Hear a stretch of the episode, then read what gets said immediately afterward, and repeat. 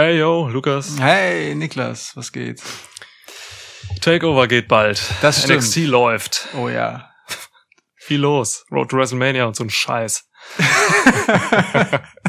ja, Takeover, Stand and Deliver schickt sich an, das eigentliche WrestleMania vor dem angeblichen WrestleMania zu sein, wenn ich mir das so angucke, ehrlich gesagt. Ai, ai, Oh. ai, ai, ai. Ja. Ja, man, ich, ich glaube, man kann dieses anstehende Takeover äh, gut mit dem Geschlechtsakt vergleichen. Geil. Ich meine, ne, also das Ding heißt Stand and Deliver Stark. und Sehr gut. mit Blick auf die Card heute, ne, heute ist der 28.3., also ist noch ein bisschen, aber mit Blick auf die Card bis jetzt können wir definitiv schon mal von einer mächtigen Erektion sprechen. Ja. Also das Stand in Stand and Deliver ist erfüllt, Mhm. quasi gegeben. Ja. Aber, lieber Lukas, wir wissen alle, dass es nicht viel nützt, wenn ein prachtvolles Eisen nur hart ist. Man muss auch abliefern.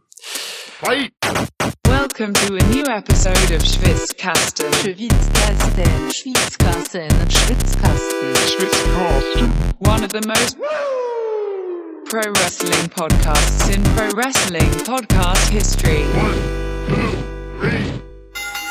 Hast du wieder dieses schlüpfrige Büchlein auf deinem Tisch liegen? Das liegt hier wirklich noch, ja.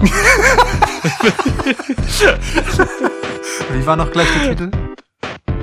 ähm, ich guck mal, D.H. Lawrence, Liebe, Sex und Emanzipation. Ach Aus so. den 70ern. Ja, Ja. okay.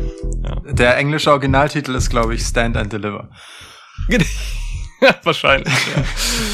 Es reicht also nicht, wenn man nur steht und äh, nicht delivert. So, ne? Wir können da ja heute eigentlich nur über diese Erektion sprechen und müssen die Performance, das Delivern erst in der Review bewerten. Ja. Ähm, aber ich für meinen Teil mache mir echt wenig Sorgen um diesen eigentlichen Fick, weil, weil ich höre gleich auf damit, Nee, okay, ähm, weil die das gut. Beteiligten in diesem Gangbang eigentlich kaum was falsch machen können. ich muss, oh Gott, ja. Ja, also wenn Ja. ich, ich muss auch ganz ehrlich sagen, wenn ich mir die jetzige Card angucke, die, die wir bisher halt so haben, dann ähm, ist mir kein einziges Match bisher ist mir Schwanz. Also es ist schon ganz gut. Ja, voll. Ja, total, auf jeden Fall. Ähm, also ich, ich bin wirklich zuverlässig. Ähm, Zuversichtlich. was wir heute machen, was wir heute machen. zuverlässig bist, weiß ich nicht so genau. Aber zuversichtlich darfst du gerne sein. Habe ich zuverlässig gesagt? Ja, ist aber okay. Also ich meine, äh, in, im, im Zusammenhang äh, mit all der äh, expliziten Sprache, die wir gerade haben, ist das ein Versprecher, den ich einfach mal als Freudsch, als Freudscher Versprecher äh, sehen will, der deine Stallionhaftigkeit in diesem Podcast untermauert. Stallionhaftigkeit ist auch Ja. ein Unwort des Jahres, glaube ich, jetzt schon. Glaube ich auch, ja. Ja. Nein, ähm, also im Ernst, was wir heute machen, ist keine klassische Preview, denn es gibt ja noch äh, nächste Woche auch eine ganz normale NXT-TV-Episode. Mhm. Aber wir wollen heute einfach mal über ein paar aktuelle NXT-Storylines quatschen und dann auch mal irgendwie schon mal meinetwegen einen Ausblick so auf Takeover geben. Ja. Weil es stehen ja wirklich schon viele Matches. Ne? Und es ist auch so viel geile Scheiße da, ähm, Ja. dass, äh, Ja. dass wir das Gefühl hatten, wir, wir werden dem ganzen Zeug nicht gerecht, wenn wir erst ähm, in der Review darüber sprechen und äh, in der wirklich sehr geschäftigen WrestleMania-Woche noch eine Preview dazwischen zu schmeißen, fühlte sich auch nicht richtig an. Deswegen machen wir jetzt dieses hier. Und ich finde das irgendwie gut. Das hat so, Hm. es, es lässt uns noch so diese Restspannung der Go-Home-Episode, so wie wir das bei unseren Previews sonst nur beim Smackdown-Teil haben. Ich finde, dass, äh, dass das sorgt für einen angenehmen Kitzel. Ja, total. Aber ich finde es irgendwie krass so, ähm, dass da nächste Woche noch eine Episode ist, weil Hm. diese aktuelle Episode jetzt vom 24.3., die hat sich für mich so stark nach einer Go-Home-Episode angefühlt. Ja, Mann. Ich, ich brauche gar keine weitere mehr bis Takeover, weißt du? Dieses, ey, dieses Contract-Signing von Cole und O'Reilly, diese Promo zwischen Bella und Cross, das Showing von äh, Gonzalez und so, da war so viel, diese Exekution von Jumper durch Walter Ja. und so, also das Ja, war ja. für mich schon echt Go-Home-Material. Das- ich das- brauch nichts mehr jetzt. Das Aufeinandertreffen äh, von, von Jordan Devlin und äh, Santos Escobar. Alter. Ja. Ja. Ey, wenn ihr da draußen jetzt äh, irgendwie zu denjenigen gehört, die in den letzten Wochen und Monaten vielleicht kein NXT geguckt haben oder so, Tut es. ähm, hört euch diese Episode bitte an und dann guckt es. So, oder vielleicht überzeugen wir euch ja, weil ich glaube schon, wir reden hier auch viel Positives. Ich habe tatsächlich auch so ein paar kleine Hühnchen zu rupfen mit so der einen oder anderen Sache, aber im Großen und Ganzen erwarte ich hier einen kleinen äh, Hype-Podcast. mal sehen, mal sehen. Ähm, ich, ich kann auf jeden Fall empfehlen, äh, sich die letzten Wochen NXT auch im Zweifel einfach am Stück hintereinander reinzubingen. Das habe ich gerade getan. Also nicht jetzt gerade eben. Aber ich habe es gerade eben abgeschlossen. Ich habe das die letzte Woche gemacht. Äh, irgendwie so sechs Folgen NXT. Oh. Es war ein Traum. Also wirklich jetzt. Es war einfach, äh, ja. es, es war fast schon traurig, als dann die letzte Episode äh, über meinen Bildschirm flimmerte, wollte ich fast sagen, aber moderne Bildschirme flimmern ja auch nicht mehr. Ähm, okay. Das war, also wirklich jetzt, das war großes Kino einfach. Mhm. Ich, also und auch wirklich ein Stück weit äh, hier und da auch Kino, so von der, von dem, wie es mich packt. Vom Drama, ja, ja. vom Thrill. Ja, voll. Und ah. von der Comedy. die gut posit äh, ja, ja, ja, stimmt. Also stückchenweise echt gut eingesetzte Comedy auch. Ähm, da gucke ich immer besonders kritisch drauf, auf Comedy-Segmente. Dito. Mal schauen, wo wir hier hinkommen. So. so. Also, ja. Erstmal. Also vielleicht nochmal zur Einordnung. Ach so, Prost, ja. Ja, Prost. Cheers. Hm. Ich trinke wieder Schwarzbier aus einem Rotweinglas. Das ist widerwärtig. Ja, stimmt, du hast mal gesagt, du magst so malziges Aroma generell nicht, ne? Alles, was so nach Malz schmeckt. Und Schwarzbier ist echt krass malzig. Gerösteter Malz. Hast du Schwanzbier gesagt? Nein, habe ich nicht. Okay. Boah, Alter, der war. das war echt nicht okay. Naja, egal. Vielleicht zur Einordnung, wer das nicht mitgekriegt hat. Ähm, Takeover Stand and Deliver findet an zwei Tagen statt, 7. und 8. April. Ja, das ist Mittwoch und Donnerstag. Äh, heftige Geschichte. Das ist äh, noch nie. Das ist wirklich heftig. Ähm, es ist deswegen ja auch äh, gar nicht so äh, aus der Luft gegriffen gewesen von mir zu sagen, es ist das kleine WrestleMania vor WrestleMania. Nun habe ich das etwas anders formuliert aufgrund meiner großen Anerkennung für das, was NXT so macht. Aber ähm, ja, es ist auch so ein Double Night Event. Und äh, mhm. was ich sehr bemerkenswert aus geschäftlicher Sicht finde, ist, dass äh, Night 1 ist am Mittwoch und läuft deswegen regulär auf dem USA Network. Das dürften ja. die ziemlich gut finden, die Geldgeber dort. Ähm, und Night 2 läuft wiederum exklusiv bei Peacock, wo das WWE Network neuerdings auch beheimatet ist. Ähm, mhm. Die dürften das auch recht gut finden. Das heißt, man hat hier sozusagen äh, erstens das normale Take, ähm, ähm, NXT Weekly sozusagen kurzerhand einfach zu einem äh, ja Pay-per-view-Kaliber-Event umfunktioniert in der WrestleMania-Woche und darüber hinaus noch was Spannendes beim äh, neuen Streaming-Partner platziert. Das, äh, mein Lieber, finde ich einen sehr interessanten Move. ja, voll. Finde ich auch krass. Es tut sich generell recht viel bei NXT, ne? Ab dem 13. April wird NXT ja immer dienstags stattfinden. Also ja. noch eine weitere krasse Veränderung. Ja. So, da ist, da ist echt viel in Bewegung. Wahnsinn. Ja, wir werden alles mit Reviews abdecken. Müssen wir. Ähm, das müssen wir tun. Und ja, also, ach Gott. Übrigens, ich, ich positioniere das schon mal, bevor ich es vergesse, hier am Anfang dieser Episode.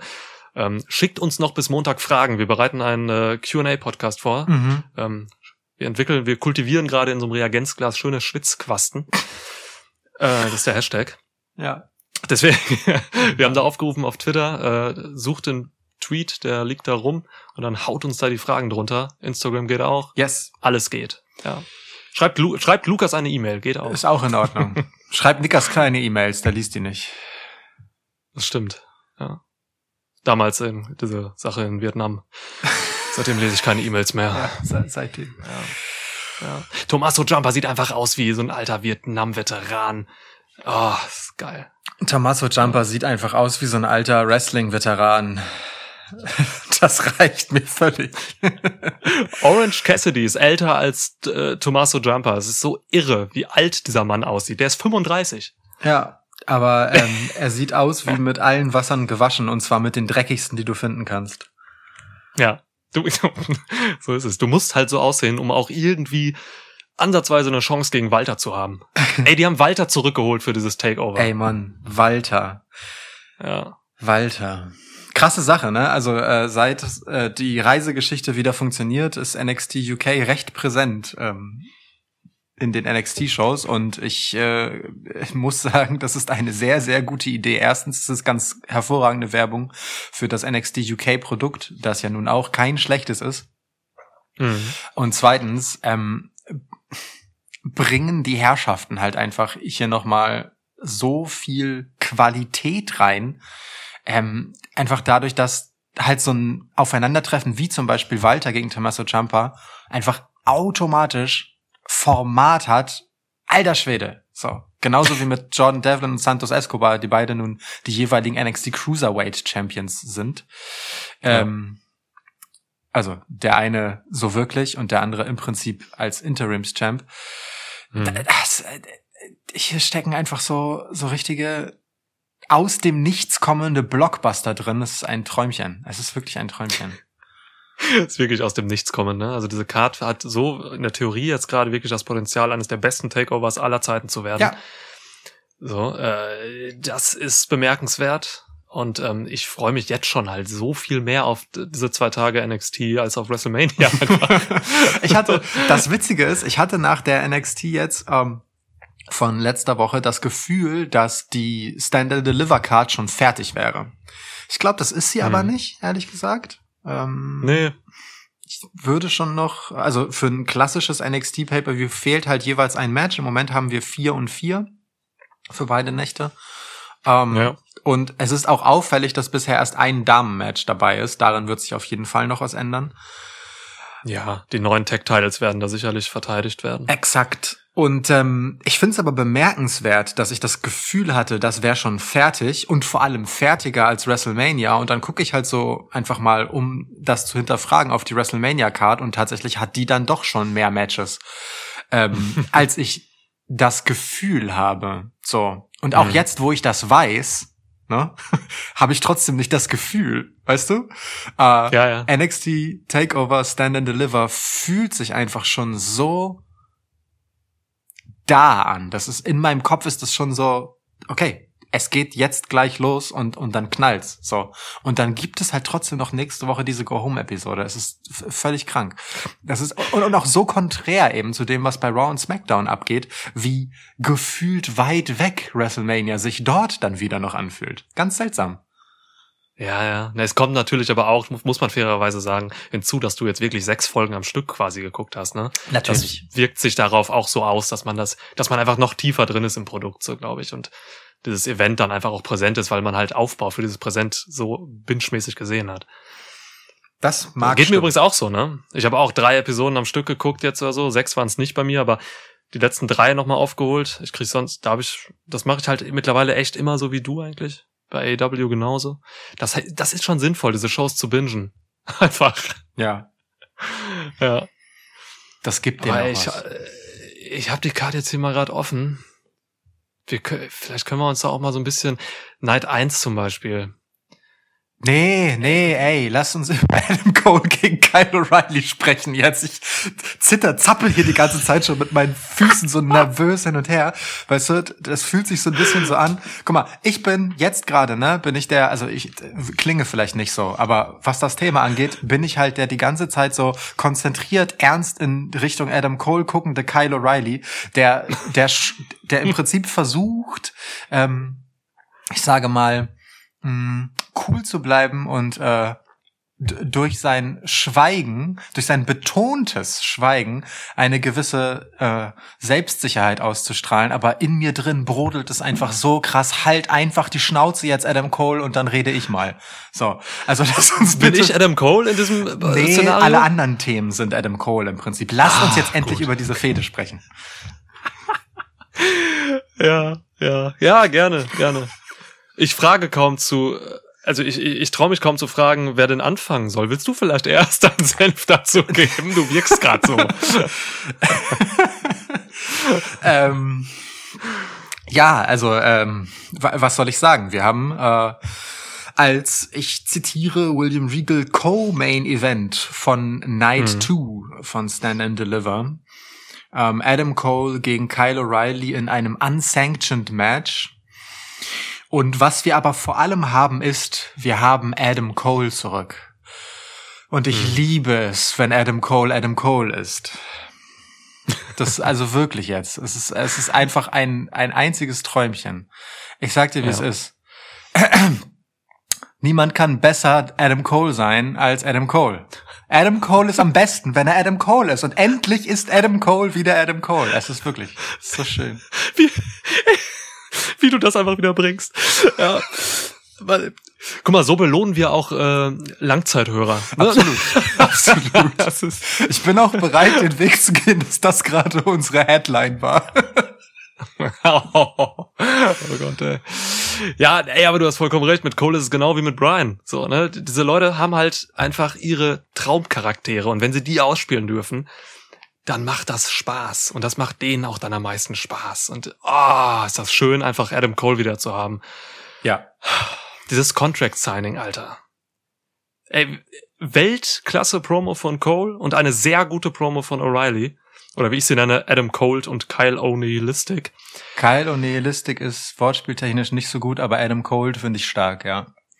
Ja, voll. Ist okay, ich, ich akzeptiere das. Ich lasse dir das durchgehen. Danke. Ich will auch direkt meinen ganzen Tweet vielleicht zitieren fast. Diese Fehde ist, diese Fehde ist inhaltlich absolut nachvollziehbar, emotional glaubhaft und historisch sowie charakterlich konsistent. Alter, das klingt jetzt nach Bundestagsrede. Ja, ne? Ja, Wirklich. Schon. Ja, also wobei, so, so vom, vom, ne? von deiner ja, Intonation. Das stimmt. Also ich will sagen, ich glaube denen alles. Ich glaube diesen beiden Leuten alles. Mhm. So. Und äh, dieses Übersegment beim Contract Signing, so, das lieferte einfach das i-Tüpfelchen nochmal für mich auf diese, auf diese Fehde. Ja, das ist halt das Witzige. Also, weil gefühlt äh, braucht diese Fehde dieses Contract Signing gar nicht. So, weil die Geschichte Adam Cole und Kyle O'Reilly ist so relatable, so.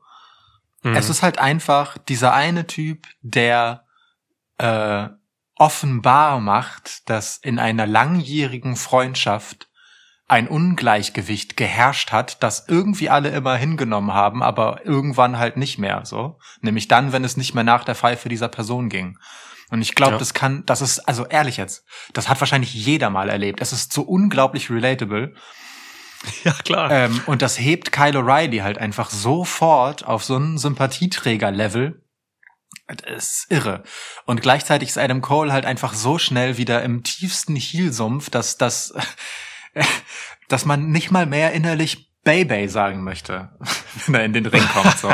es ist wirklich groß. Und ich äh, liebe aber sehr, wie Adam Cole diese Rolle des Arschlochs einfach direkt wieder mit wirklich voller Inbrunst an sich reißt und umarmt und mit ihr schmust und dann auch so sich so lasziv an ihr reibt und ein bisschen zoss. da, ist, da ist so viel. Man sieht richtig, wie, wie er das geil findet. Endlich wieder ja. dieser Wichser zu sein. Britt Baker ist eifersüchtig, ja. Ey, wirklich. Ja. Britt Baker ist eifersüchtig auf Adam Coles Heel-Gimmick, weil er das geiler findet. Definitiv. Sehe ich. Boah. Boah. Ja. Ich würde, in einem Punkt würde ich dir widersprechen. Ich glaube schon, dass diese Fehde, dieses ähm, Segment, dieses Contract Signing doch noch irgendwo gebraucht hat, weil das Contract Signing eine Sache nochmal geliefert hat. Ja, eigentlich ist klar, worum es geht so, aber sie haben hier nochmal ganz, sie haben hier was Besonderes gemacht. Sie haben hier einerseits ganz explizit gemacht, worum es inhaltlich denn geht. Mhm. Also jeder hat wirklich gesagt, was ihn stört und warum er den anderen hasst. Aber mhm. sie haben ähm, es trotz dieses, dieses Explizitmachens irgendwie nicht kitschig oder albern oder irgendwie blöd gemacht. So, sie haben's, also weißt du, was ich meine? Normalerweise sind solche Sachen, wenn die so explizit ausgesprochen werden, worum es jetzt jedem geht, immer sofort so ein bisschen entmystifiziert und dann wieder so, oh ja, WWE erklärt alles. Ja. Aber durch diese Performance haben und diese Emotionen auch da drin, wurde das hier niemals stumpf. Also für mich zumindest nicht. Nee. Und ich das war wichtig, glaube ich. Äh, äh, du, ich will äh, dieses Segment überhaupt nicht gering schätzen. Ne? Ganz im Gegenteil. Ähm, was ich sagen will ist, die Fehde war völlig nachvollziehbar und intensiv und hat mich gepackt, auch ohne dieses Segment. mit dem umso mehr. Ja. Aus zwei ja. Gründen. Der eine ist, ähm, weil sie mir halt Adam Cole richtig krass zurückgebracht hat und zwar in einer neuen Form. So, ne? Also ich meine, Adam Cole war immer wortgewaltig, war immer überheblich, ähm, aber jetzt ist er das halt zum ersten Mal nicht gegenüber von jemanden, der gegen nun eine Mehrheit steht, denn Undisputed Era war ja immer eine Mehrheit, mit der Adam Cole mhm. äh, da gesprochen hat. Das heißt, es hebt ihn auch nochmal auf ein neues Level ein Stück weit. Denn es ist völlig unklar in diesem Moment, wo eigentlich Roderick Strong und Bobby Fish stehen, wenn es zwischen die beiden geht. So, also ich meine, Roderick Strong hat zuletzt gesagt, die sollen beide zur Hölle fahren. ja. Ähm, und das ist durchaus riskant für, für Adam Cole. Und deswegen hat es irgendwie auch eine neue Qualität. Und bei Kyle O'Reilly, nun, ähm, der hat jetzt halt so langsam endlich mal die Möglichkeit, äh, ja, einfach wirklich Charakter herauszubilden, ne? Weil in dieser ganzen Geschichte war er ja erst einmal einfach nur der Typ, der, der angepisst war davon, dass er betrogen mhm. wurde. So, und, ähm, äh, und dementsprechend dann, ja, ja, einfach wirklich erstmal beleidigt sozusagen durch die Shows ging. Und ich konnte das komplett nachvollziehen. Ähm, mhm. ich, ich sehe ja auch sein Motiv, aber dass er das jetzt nochmal zur Sprache bringen konnte und halt dieses, diesen, ich greife jetzt einfach dein Wort auf Nihilismus, ähm, irgendwie ein bisschen äh, inhaltlich unterfüttern konnte, das hat ihm wahnsinnig gut getan und einfach sehr viel greifbarer gemacht, weil er eben nicht mehr diese ähm, Hülle einer Bezugsperson ist, im Sinne von, ich kann mich voll reinversetzen in das, was ihm widerfahren ist, sondern ich verstehe mhm. ihn jetzt auch ganz persönlich, so, als Person. Weißt du? Ja, ja, ja, ja, voll. Also, das ist, also du hast gesagt, ne, es ist super nachvollziehbar, was da passiert. Es ist inhaltlich, man kann es runterbrechen eigentlich auf, ähm, ja, also es geht im Prinzip darum, dass Cole den Face-Turn von O'Reilly nicht versteht und nicht will. so. ja. ja, ist ja so, ne? In Wrestling dieser Face-Turn ist halt. Stimmt das? ja, dieser, da, da, da, ist, da hat ein Face-Turn ja. stattgefunden über ja. Finn Bella und ja. diese Matches gegen Finn Bella und Cole sagte halt ganz einfach so, ey, ähm, das geht nicht klar, so dass du dann mit ihm noch irgendwie einen auf gut Freund machen wolltest, so. Und für O'Reilly geht's halt einfach darum, dass er in diesem Prozess dieses Face-Turns natürlich nicht mehr mit den Maßnahmen von Undisputed Era und Cole zufrieden ist. Mhm. ne? O'Reilly sagte, er ist der einzige von Undisputed Era, der sich menschlich weiterentwickelt hat mhm. und besser geworden ist, so während Cole halt nach wie vor das Arschloch ist. und das ist alles total nachvollziehbar. Die Auflösung von Undisputed Era darüber natürlich, so, weil das, ne, es wird anhand der Charaktere einfach erzählt und deren Entwicklung und das ist einfach, das ist effektiv und das sind genau diese Sachen im Wrestling, die halt am besten funktionieren. Ähm, man muss den Zuschauern halt irgendwie einfach nur glaubhaft vermitteln, warum sich da zwei Leute jetzt aufs Maul hauen. Ja. Und wenn diese Brücke geschlagen ist, so vom TV-Produkt zu deinem Sofa, dann, dann braucht's halt nur noch ein paar gut verkörperte Emotionen und letztlich dann gutes Wrestling. Und bis auf gutes Wrestling hier haben wir eigentlich alles schon geliefert bekommen. Und dass dieses Match dann halt irre gut wird, das steht eigentlich auch außer Frage. Allerdings, ja, ja, definitiv. Also Full Package hier. Echt. Full Package. Und ich mag auch die, ähm, also das, worüber wir jetzt reden, das ist ja alles erst einmal formell betrachtet nichts Besonderes. Ne? Also äh, du hast es ja gesagt, das war äh, ja irgendwie simpel eigentlich, nur halt mhm. gut und glaubwürdig gemacht. Ja. Ähm, gleichzeitig gibt's noch so ein paar andere Sachen, die passiert sind, die halt genau die gleiche äh, Liebe zum Detail beinhalten, nämlich dieser ähm, ganz interessante Übergang äh, vom vom vom Wrestling-Geschäft, sag ich mal, ins Private und zwar dort, wo es dann nicht so ganz gestaged ist wie Hausbesuch oder irgendwelche Sachen mit Eltern oder Familie oder so, ne? Das hatten wir auch schon in diversen Fäden mit John Cenas Vater oder so, der dann plötzlich Ringside ist und so einem Krams. Aber halt einfach ganz simpel die Geschichte, dass äh, ähm, äh, Kyle O'Reilly halt einfach sagt so, ey, ich weiß, wo du wohnst, ich weiß, wo du deine Videospiele kaufst, so, ähm, dass äh, er ihm dann in diesem einen absurden Segment, wo sie, wo sie im Prinzip äh, verhaftet werden oder was auch immer, ähm, halt einfach von der Straße abdrängt, also sozusagen das überhaupt nicht mehr auf Wrestling beruhen lässt, son sondern ne, auch in dieser ja. Freundschaft einerseits und eben andererseits aber Wrestling-Partnerschaft ähm, daraus ausbricht und einfach sagt, nein, ich, ich habe jetzt ein Problem mit dir als Mensch, mit deiner Existenz, so damit, dass du lebst. ähm, ja. Das, das finde ich ganz schön, dass man das halt so gemacht hat, dass sie, dass sie da halt auch schon wirklich über die Stränge schlagen, um die Schwere dessen ähm, zu transportieren. Es war ein ganz kurzes Segment, ganz einfach erzählt und zack hast du einen Aufhänger ähm, für sowas mhm. wie äh, William Regals Ausraster. Und ich liebe aber auch, äh, wie das ganze Kyle O'Reilly halt einfach so ein bisschen auf den Leib geschneidert ist, weil natürlich ist er jetzt derjenige, der in dieser Fehde endgültig overgebracht werden soll, der einen eigenen Charakter braucht, der unabhängig von Undisputed Era funktioniert, so. Ähm, mhm. und jetzt nicht nur, weil seine Frisur sich von Woche zu Woche ein bisschen mehr manifestiert äh, und, und er ein bisschen neuen Look hat und so, sondern auch zum Beispiel, dass Adam Cole ihn nicht irgendwo überfällt, sondern halt beim Training und zwar ausgerechnet in einem Gracie Gym. So.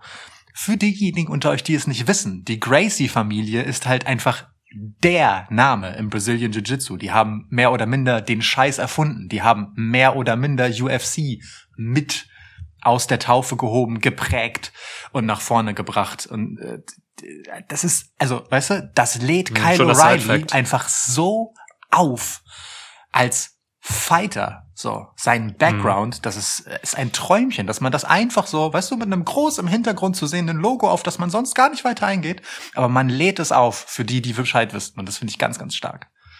Ja, gute Beobachtung. Geiler Side-Fact auch einfach. Ja.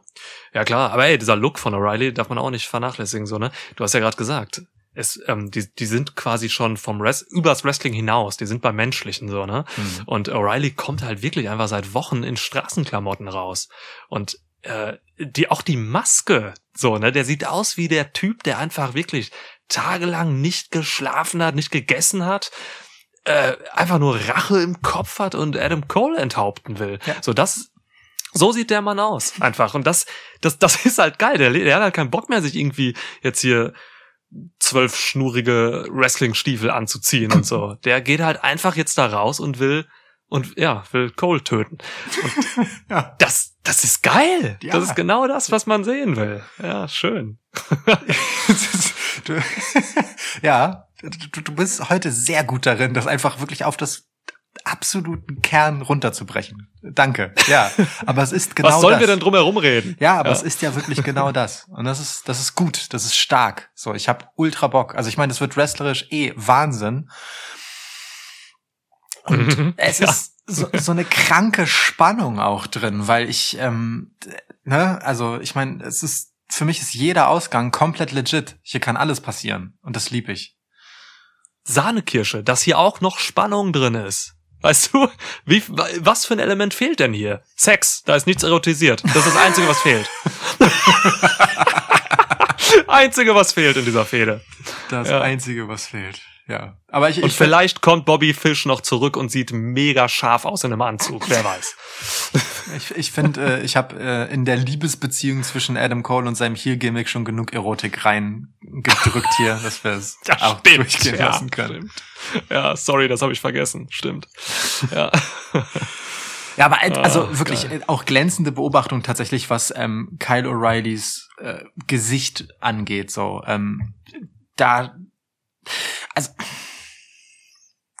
der ist fertig, der Mann. Der ist fertig. Und da steckt halt ja. auch so ein, so ein geiler Bruch drin ähm, zu dem, was Undisputed Era auf dem Weg zu dieser Geschichte zuletzt waren. Nämlich äh, ja im Prinzip face geturnt als halt mehr oder minder weiß nicht, so eine studentenverbindungsmäßige Jungsfreundschaft, so, ne? So irgendwie die hm. vier Jungs auf der hintersten Bank im Bus, so mäßig.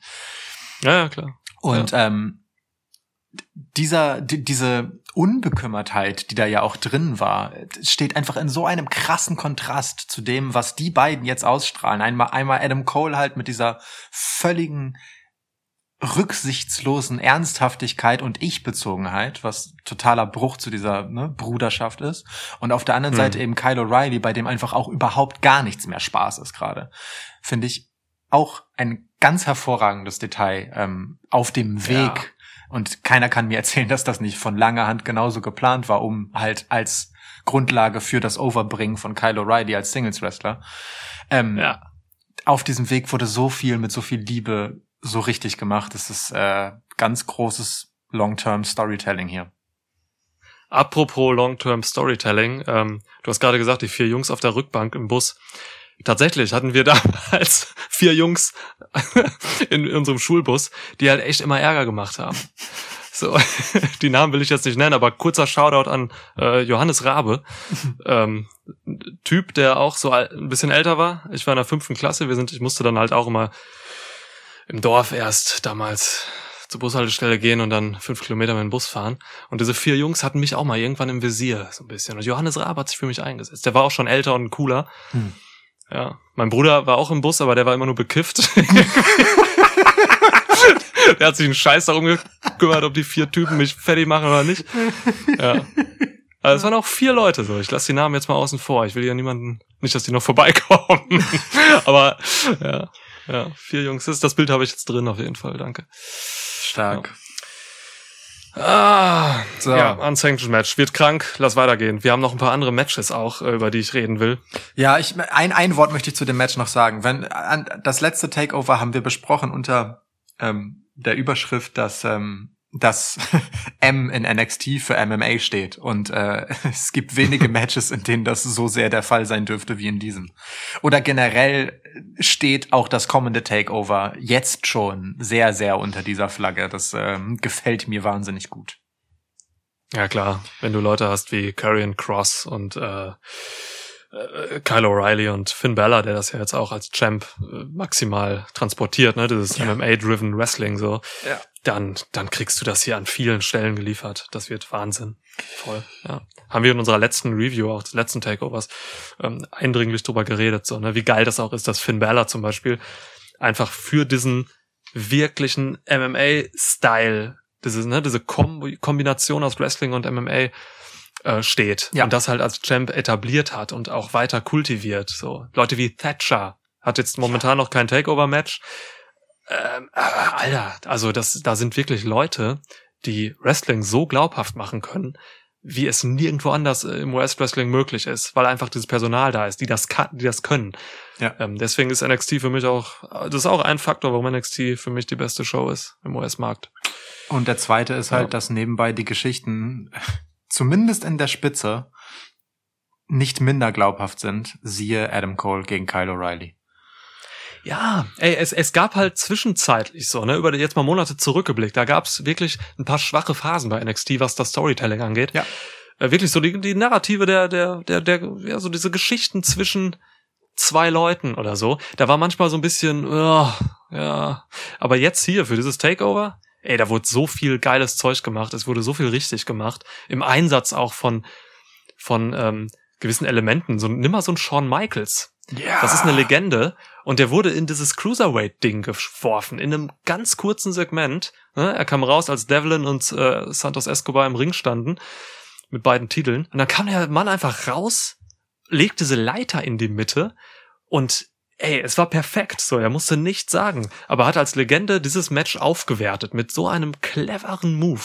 Das war stark. Irre, ne? Also ja. wirklich auch, ich habe, ich kann mich nicht erinnern in der Geschichte des Wrestlings und ja, ich lehne mich jetzt wahrscheinlich weit aus dem Fenster und ja, ich vergesse auch einfach oft Dinge. Aber trotzdem, ich Mega, kann mich ja. wirklich in der Geschichte des Wrestlings nicht erinnern, dass jemals eine Stipulation für ein Match einfach so vom Himmel gefallen ist und wirklich so wahllos integriert wurde und es so geil war und einfach so stilvoll. Weißt du? Also, ja. ich meine, es ist ja auch eine Geste, dass jemand wie Shawn Michaels, der ja auch nun diese Statur hat, die er hat, sich in diese Geschichte dieser beiden einmischt und einfach nur rauskommt, um eine Leiter da reinzuschieben und zu sagen, Jungs, mach doch mal was Besonderes. so. Also ich meine, wenn es hier schon um äh, darum geht, wer von euch der richtige Champ ist, dann hängt doch den Titel da oben hin und nehmt ihn euch einfach runter, wenn ihr die Leiter hochklettert. Ich gehe wieder. Ciao. So. Und dann, beim Rausgehen, läuft er halt noch an Adam Cole vorbei und liefert sich mit Adam ja. Cole. Und man mag sich aus dem Fenster lehnen und sowas sagen wie, huh, wenn ich so drüber nachdenke, ist Adam Cole diesem Shawn Michaels vom Ding her vielleicht irgendwann in 10, 15, 20 Jahren gar nicht so unähnlich, wenn es gut für Adam Cole läuft. Und Ja. liefert sich mit dem einfach diesen kurzen Stare-Down, der genau das sagt. Ich liebe es. Ah, ey, das hätte ich fast vergessen, dass danach ne, doch dieser Stare-Down war. Das war vor dem geilen Contract-Segment, oder? Ja. Boah, Gott, ey. Shawn Michaels, wirklich, das waren ja wenige Minuten, lass es zwei Minuten sein, vielleicht drei, so, ne, wo das alles passiert ist und er einfach wirklich elementare Dinge gemacht hat oder unterstützt hat. Ja. So, das, das ist, das ist krass. Und Shawn Michaels weiß das ein oder andere Ding über Leiter-Matches. Das war. Ja, übrigens, Shoutout äh, Fick Josephs. Der Idiot sag, sagte, als Shawn Michaels rauskommt, Shawn Michaels ist in NXT? So. Ey, ich, ich dachte mir, Alter, du triffst den jeden Tag an der gottverdammten Kaffeemaschine da hinten. Der arbeitet da. Ja, echt. Fick. Was willst du uns Was ist denn los erzählen? mit Fick? Ja, Ja. so. Das stimmt. Das stimmt. Das ist auch einfach schon äh, häufig genug einfach äh, in den Shows thematisiert und gezeigt worden, dass das äh, schon eine alberne Bemerkung war. Ja, ja, klar. Natürlich. Äh, Nun Idiot. gut. Ja, Ähm, Aber ey, wo wir gerade bei diesem Match sind, lass doch da kurz bleiben. So. Bitte. Ich, ich glaube wirklich, dass dieses Leiter-Match äh, hier eine Art Showstealer sein könnte. Ich, also beide Wrestler, wer vielleicht Jordan Devlin nicht so richtig kennt oder so, es gibt ja viele Leute, die gucken einfach kein NXT UK regelmäßig. Ich gehöre dazu. Aber das, was ich von Jordan Devlin auch weiß, ist, dass der Mann unfassbar versiert ist im Ring. Der ist richtig gut. Und äh, Santos Escobar genauso. Das sind wrestlerisch halt wirklich äh, Hochkaräter. absolut. So. Und diese Story ist halt auch einfach geil, so, ne? Die unterstreicht das noch, weil die ist halt auch nicht so aus der Not heraus geschrieben, weil, ähm, also beziehungsweise sie ist aus der Not heraus geschrieben, weil Devlin halt wegen dieser Pandemie in England festsaß und Escobar deswegen Interims-Champ wurde. Und jetzt geht's halt endlich darum, diese Sache zu klären. Das ist, das ist perfekt. Das ist aus der Not heraus jetzt total geil äh, umgesetzt in die Gegenwart, weil beide Leute auch wirklich mit Stolz diese Titel tragen. Ja. Diese Titel, die ja eigentlich immer so bei WWE so ein bisschen unter die Räder kommen hin und wieder, ne? Ja. So, ich mag das. Ja, vor allem, also man darf ja auch nicht vergessen, ne? Eigentlich ist unter den Herrentiteln der Cruiserweight-Titel bei NXT der C-Titel. Und Das ist jetzt nicht, weil sich das so schreibt, sondern einfach, weil ne, der Haupttitel ist klar. Ja. Dann kommt eigentlich der North American Title und dann erst dieser Cruiserweight-Titel. Aber also Bei den Männern, ja. ja Genau, bei den Herren. Aber äh, Santos Escobar trägt den halt wirklich mit so einer, keine Ahnung, Attitüde auch, so. Ja. Mhm. Und Würde Dominanz, sogar, vielleicht kann man sagen. Würde ist schön, ja, genau. Ähm, und Ja. gewinnt ja auch einfache Dinge und setzt Statements und das ja auch nicht nur dann immer unter so C-Klasse-Wrestlern überhaupt nicht so, ne? Sondern der steht halt sein Mann auch in so einer Geschichte mit Karrion Cross. Ja, das hat er letztendlich äh, nicht gewonnen, aber ey, der stand halt einfach relativ legit gegen den Typen, der jetzt das Titelmatch hat. So, der, Ja. der, ähm, der diesen Titel auch nur verloren hat äh, aufgrund einer Verletzung. So, also äh, Mhm. ganz, ganz krasse Nummer, wie ich finde. Und ähm, das ist nochmal extra spannend, dass man dann, ja, äh, die einfachste Geschichte im Wrestling nimmt, nämlich die, die keine ist, die von, ja, äh, wir haben irgendwie beide Anspruch auf diesen Titel. So, wer darf ihn behalten und wer nicht. Das war's ja schon. Das ist ja schon der gesamte Inhalt im Prinzip.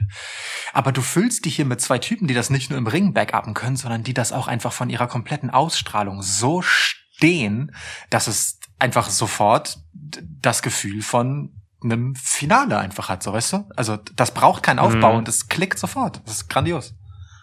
Ja, voll. Und dann noch dieser geile Theme-Song von Jordan Devlin. Ich mag das total. das ist so bedrohlich. Ja. Das wirkt, ich muss da irgendwie an so eine Zweite Weltkriegs-Seeschlacht denken. Das ist so, so komische Töne drin und so. Ja. Das ist richtig geil. Ja. Ja. Ähm, das, also für mich leckt diese Fehde oder dieses Match tatsächlich nur an einer Stelle, wo wir gerade bei Schiffen sind, lecken und so. Ja. Ähm, Ach so, ja, gar, ja. das war gar keine sexuelle Anspielung jetzt. Okay, verstanden. Nee, nee, nee, ausnahmsweise nicht. Ja. Ähm, für mich ist hier wenig Spannung drin, muss ich ehrlich sagen. Ist für, ist für dich hier irgendwie. Ist für dich hier Spannung drin? Ja, schon. Ah, okay, okay. Schon. Ich finde, das ist kein kein Selbstläufer. Nö, ich kann mir hier alles vorstellen. Ich gehe irgendwie seit Anbeginn mit einem klaren Sieg von Escobar. Ich weiß auch nicht. Also ich glaube, man kann einfach mit dem Mann mehr machen als mit Devlin. Und äh, das sage ich, ne, obwohl ich Devlin mit seinen Fähigkeiten und vor allem seinen grandiosen Moveset hm. echt über alles schätze. Aber Escobar, Escobar ist, glaube ich, echt in vielerlei Hinsicht wertvoller und so. Vor allem auch, ne, vor dem tragischen Hintergrund, dass Andrade mittlerweile nicht mehr da ist und man in Sachen ähm, lateinamerikanische Wrestler so echt äh, jetzt nicht gerade sonderlich gut aufgestellt ist. Weiß nicht. Ich, ich, ich sehe hier Devlin nicht, aber vielleicht lasse ich mich auch einfach blenden von äh, Santos Escobar und seinen Anzügen. So, das kann, und seinem Goldschmuck. ah, ja. ähm, ja, ich verstehe das. Ähm, das Witzige ist, beide haben halt für mich zumindest ähm, diesen Pluspunkt und es ist wirklich eine Qualität von, ob die einen Titel haben oder nicht, macht an ihrem Status irgendwie wenig. So. Beide sind für mich äh, in dem, wie sie sich geben, einfach so aus dem Stand legit, dass ähm, ich beiden alles Mögliche zutraue und beide auch ja nicht unbedingt als zwingende Titelträger sehe im Sinne von ohne den Titel verlieren sie halt total viel. Natürlich ist das mhm. wertet das beide extrem auf, aber ähm, also ich Santos Escobar verliert für mich nicht, wenn er hier den Titel verliert. So. Ah, okay, okay, ja. Ja, aber dann ist doch gut, dann geht nur mir das so. Mhm. Das Match wird auf jeden Fall der Wahnsinn. Ja. Ich glaube, ich, ich will nicht wissen, was die alles an den Leitern können. Santos Escobar als King Cuerno bei Lucha Underground hatte mir schon super gefallen. Zu Recht. Äh, im, im, Im Ring und der hat sich nochmal verbessert einfach, hat dieses US-Wrestling nochmal krasser angenommen. Ich bin echt gespannt, was die ab, abreißen. Wie gesagt, Showstealer-Kandidat des Abends. Ja. Und ich meine, von allen ähm, Wrestlern mit hispanischen Wurzeln bei WWE ist Santos Escobar halt einfach, also wenn ich jetzt drüber nachdenke, mir fällt keiner ein, der charismatischste, den sie aktuell haben. Inklusive mhm. Andrade und inkl also wenn ich den jetzt noch mitzähle und auch inklusive Angel Garza. Ähm, obwohl der ein Stück weit natural ist, aber Santos Escobar ist einfach so gut am Mic. Ja, der kann halt am besten von allen äh, Englisch sprechen. Das ist ne, das macht so viel. so, das macht so viel aus. Ähm, Charismatechnisch setze ich ihn ungefähr auf eine Ebene mit Angel Gaza, mhm. die natürlich von ganz anderen Punkten, Ausgangspunkten herkommen. Aber ja, diese Sprache, das macht's einfach. Der kann halt einfach Promos halten. Ja, ich, ich glaube dem halt auch einfach, dass jedes Wort von ihm selbst ist. Das ist so der entscheidende Unterschied. Äh, und da macht sicherlich auch die Sprachbarriere etwas so. Ähm, dass mhm. selbst wenn Angel Gaza alles selbst schriebe, was er sagte, ähm, ich das vielleicht weniger bemerken würde oder ihm weniger glauben würde als bei Santos Escobar. Aber ey, das ist eine Qualität, so muss man einfach sagen. Ja. Und ähm, dass der dann halt Raúl Mendoza und Joaquin Wild, zwei ja auch starke Wrestler, die aber sonst einfach in diesem absurd talentierten Roster untergehen würden, so mitzieht, ist ja auch wieder eine Qualität, die für Santos Escobar spricht, ne? Also stark. Stimmt, ja. Ah, Leckerbissen auf jeden Fall. Leckerbissen. So, ähm, apropos Leckerbissen, äh, Dings, wir haben vorhin schon von Karrion Cross gesprochen ähm, Karen Cross gegen Finn Balor im Prinzip ja so ein ähnliches Match wie dieses hier. Ne? Ähm, der eine musste verletzt seinen Titel abgeben, der andere musste das auch schon mal, als er der erste Universal Champ von WWE wurde, nämlich Finn Balor. Oh ja, ähm, stimmt. Also insofern kann er da, glaube ich, ein bisschen relaten. Ähm, ja, also zwei Champs, die unterschiedlicher kaum sein könnten, wenn man sie sich anguckt, aber die im Prinzip von ihrem Status her gar nicht so weit auseinander sind. Ähm, super interessante Nummer, finde ich. Hm. Ja, interessant definitiv. Es ist aber tatsächlich auf dieser Card die Fehde, bei der ich am meisten auszusetzen habe. Dito, sehr gut.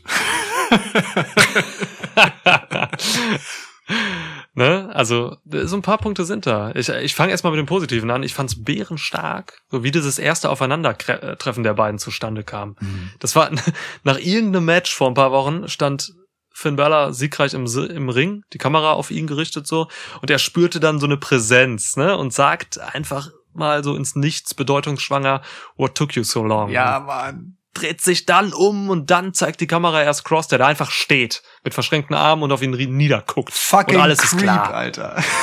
Ja, ja. Aber, aber auch hier wieder, oh, und ich, ich, ich liebe es, in diesen Details wühlen zu können bei NXT, aber ne, what took you so long? Auch wieder so eine Zeit. Formulierung, die für zu diesem TikTok-Ding ähm, von Karen Cross einfach so herrlich passt so und das einfach so profan wirken lässt, lieb ich. Ganz großartig. Finn Balor ohnehin, ne? Jemand, äh, der früher bei WWE mal, gerade bei seinem Main-Roster-Run, aber auch vorher bei NXT schon, sich nie durch großartiges Mic-Work ausgezeichnet hat. Inzwischen ist er halt so auf den Punkt. Es ist einfach kein Wort verzichtbar. Äh, das ist alles so, genau so präzise, schmerzhaft, nur das Nötigste und alles davon einfach in absoluter Kälte maschinell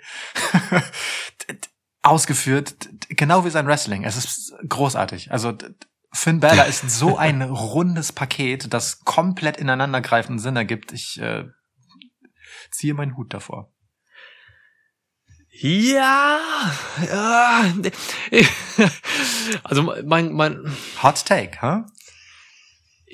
bin nicht so Freund seiner Promo-Arbeit, muss ich dir ganz ehrlich sagen. Uh, aha. Mich, mich, mich hauen die Promos dieser beiden eigentlich in dieser Fehde nicht so um. Mir fehlt hier so ein bisschen das Gefühl für dieses Match, für diesen Aufbau. Und ich glaube, das liegt an den Promos. Auch rein inhaltlich passt das, definitiv so. Auch jetzt am Mittwoch sagte Berla zum Beispiel inhaltlich echt gute Sachen, ne? Er hat, ne, dass er erfolgreich ist, seit er seine Emotionen kontrolliert ja. und dass Cross halt die Schwachstelle hat, ne, dass, weil er so emotional ist und so.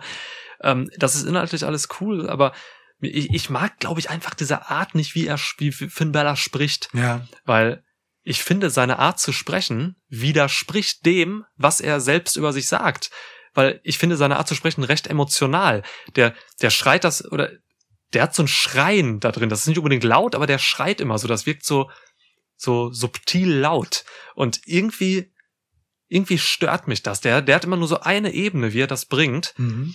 Und das ist, das spricht mich irgendwie nicht an. Ich mhm. weiß nicht. Ich finde das irgendwie so, es ist so wie Andrade zum Beispiel, der einfach kein gutes Englisch spricht und deswegen immer die Sachen, die er sagt, so laut raushaut und so.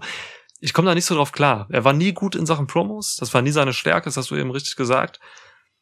Aber ich komme da nicht so rein in dem, was die beiden sagen. Mhm. Okay, also das, das verstehe ich. Das verstehe ich, dass du da keinen Zugang zu findest. Ähm, ich finde es aber konsistent. Also insofern ist, dass ich mir denke, mh, hm, er macht halt genau wie im Ring halt, ne? Alles intensiv, aber auf den Punkt. Kein Wort zu viel, kein Wort zu wenig, keine Aktion zu viel, keine Aktion zu wenig, alles kraftvoll in dein Gesicht rein. So, wie mhm. so eine Maschine. Die drehst du halt auf und dann äh, zack, fertig. So, deswegen, ich, ich finde das schon ganz gut. Ähm, aber ich verstehe, dass das nicht ähm, im klassischen Sinne mh, mm, Überlegenheit demonstriert auf eine gewisse Art. So, ne? Er wirkt halt ja, ja. nicht, ähm, ja, halt nicht klassisch selbstsicher. So, aber ich finde das irgendwie passend. Ich weiß auch nicht warum, aber ähm, mich, mich, mich hat er. Ja, ich kann dir entgegenkommen, vielleicht in der Hinsicht, dass muss mich, also hast du mich gerade selbst irgendwie drauf gebracht, dass diese Art, wie er spricht, vielleicht auch ein bisschen damit zusammenhängt, dass er ja auch vom Charakter und von seiner charakterlichen Entwicklung her so ein bisschen zerrissen ist. Weißt du, er hat ja so ein mhm. bisschen dieses, dieses, äh, dieses Verbitterte auch so ein bisschen in sich. Und äh, das passt ja auch mit seinem Look, so, ne? Der ist halt sehr puristisch und ich glaube auch, er wird tatsächlich ein bisschen fertig geschminkt, so, als wenn er irgendwie ein bisschen kaputt aussieht. Auf jeden Fall. Ich glaube, Finn, also Finn ja. Bella sah bei Raw niemals so aus, ne? Der, der ist ein bisschen, der ist ein bisschen blasser, der hat manchmal Augenringe und so, also ja. der wirkt so ein bisschen, als wenn, als wenn so ein Dämon den von innen halt auffrisst. Und dazu passt diese Stimme und wie er redet natürlich wieder. Und, und das ist ja genau das, was er auch in der äh, Promo gesagt hat, ne? So, es geht halt einfach darum, diesen inneren Dämon zu kanalisieren und äh, zu kontrollieren, so. Und wenn das halt darin mündet, dass er sozusagen einmal rauskommt, sobald man aufdreht, dann ist das so. ja, stimmt. Übrigens, äh, random Fun Fact gerade an dieser Stelle. Ich nehme den gesamten Podcast gerade mit einer Sonnenbrille auf. Geil. ja, wenn, ne, also wenn ich auf Bildschirme gucke, trage ich immer eine Brille. Die habe ich aber jetzt einfach wirklich nicht gefunden, eben. Und jetzt habe ich mir hier eine Sonnenbrille aufgesetzt. Die hat Stärke. Deswegen, äh, ja, irgendwie geil. Ich fühle mich cool damit. Das ist okay. finde ich jetzt schlagartig weniger cool als vorher, aber ist okay. Ähm, Ja, shit. also, aber ähm, ich muss ja sagen, ich, ich zögere jetzt so innerlich, weil, weil ich Angst habe, ähm, in, in einem fiesen Submission-Move zu landen, wenn ich das sage, aber Von mir? nee, von dir nicht. Ähm, ah, also Carrying Cross habe ich mir schon mehr von erhofft, so. Ja, ich auch. Ich auch. Das ist muskulöser Goth. So. Carrion Goth. Carrion Goth, ja. Ey, gehe geh ich mit. Von vornherein zu schnell gepusht zum Titel, dann unglücklich als Champ verletzt. Und irgendwie hat er nicht so viel. Diese Überinszenierung mit Scarlett anfangs, die war cool so, ne? Am Anfang, das war neu und dramatisch. Aber irgendwie hat der Mann sich für mich auch erschöpft. ja, Weird. ja, ich, also Scarlet ist noch mal ein eigenes Thema. Ähm, ich, puh.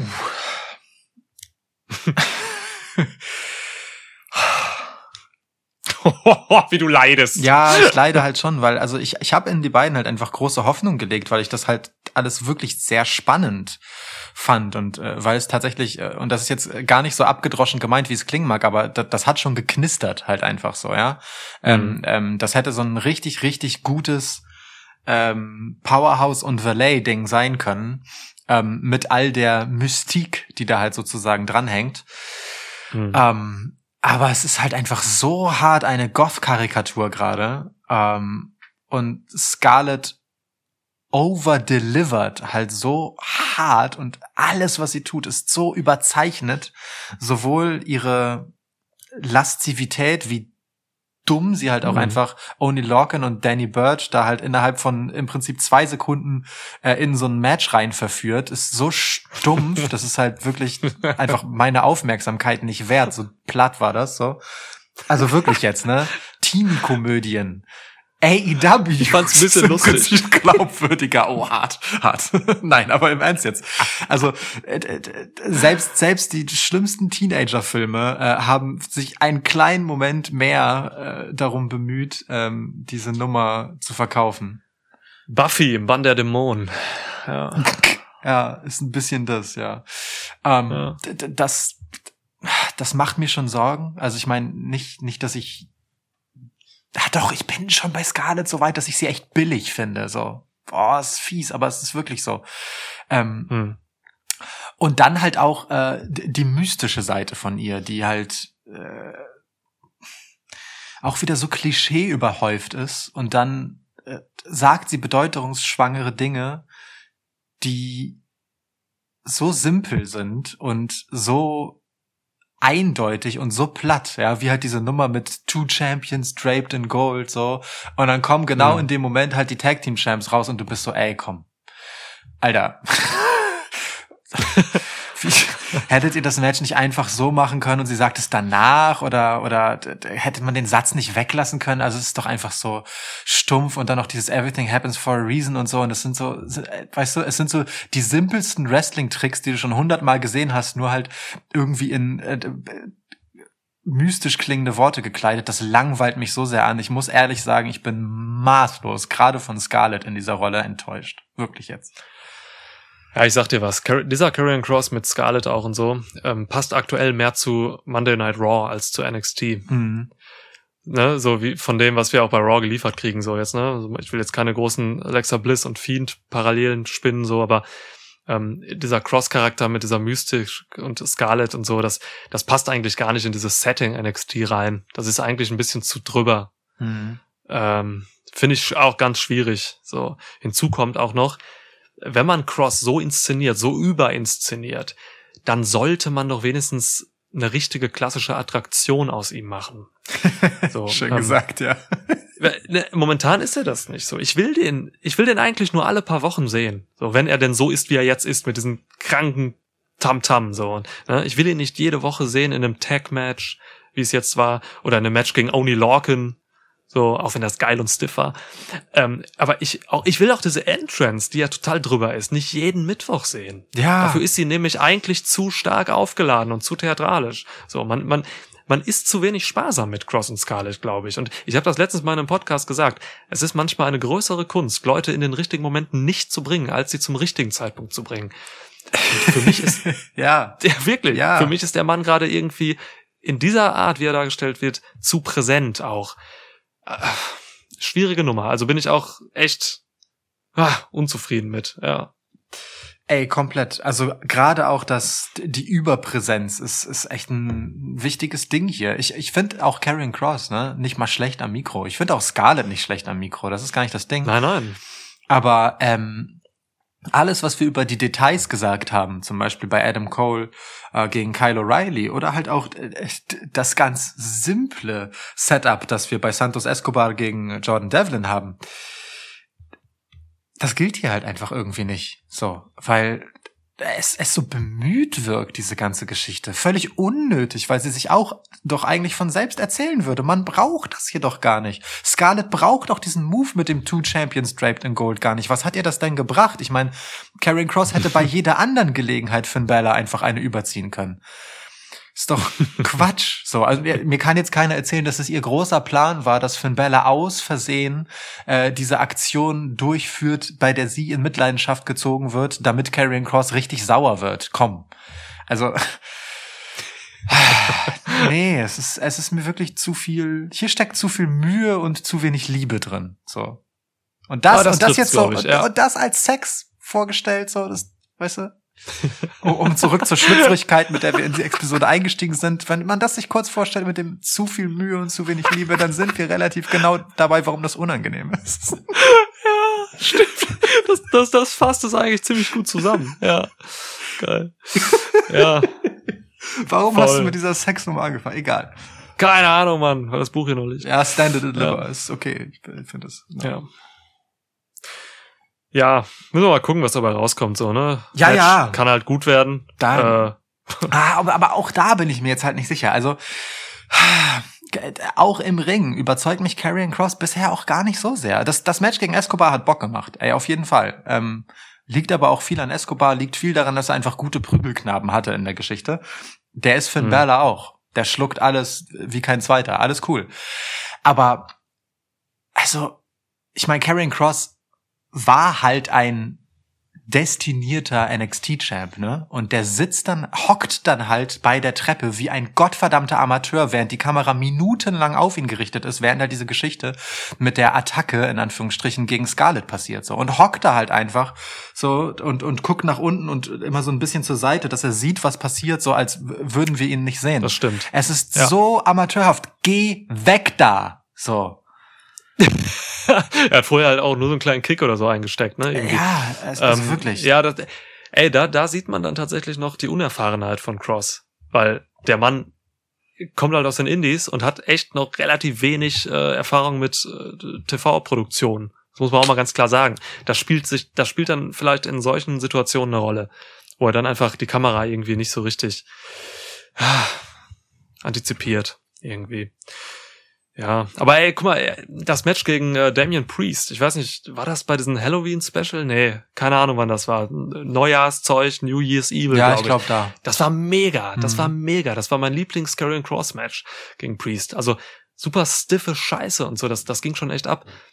Ich weiß halt nur nicht, ob er das halt auch gegen so einen Cruiserweight wie Finn Balor so gut umsetzen kann oder ob es einfach langweilig wird. Im schlimmsten Fall wird das so eine Nummer wie Karrion Cross dominiert 90 Prozent und dann gibt's halt irgendwie am Ende Vorteil Balor und dann siegt er noch so.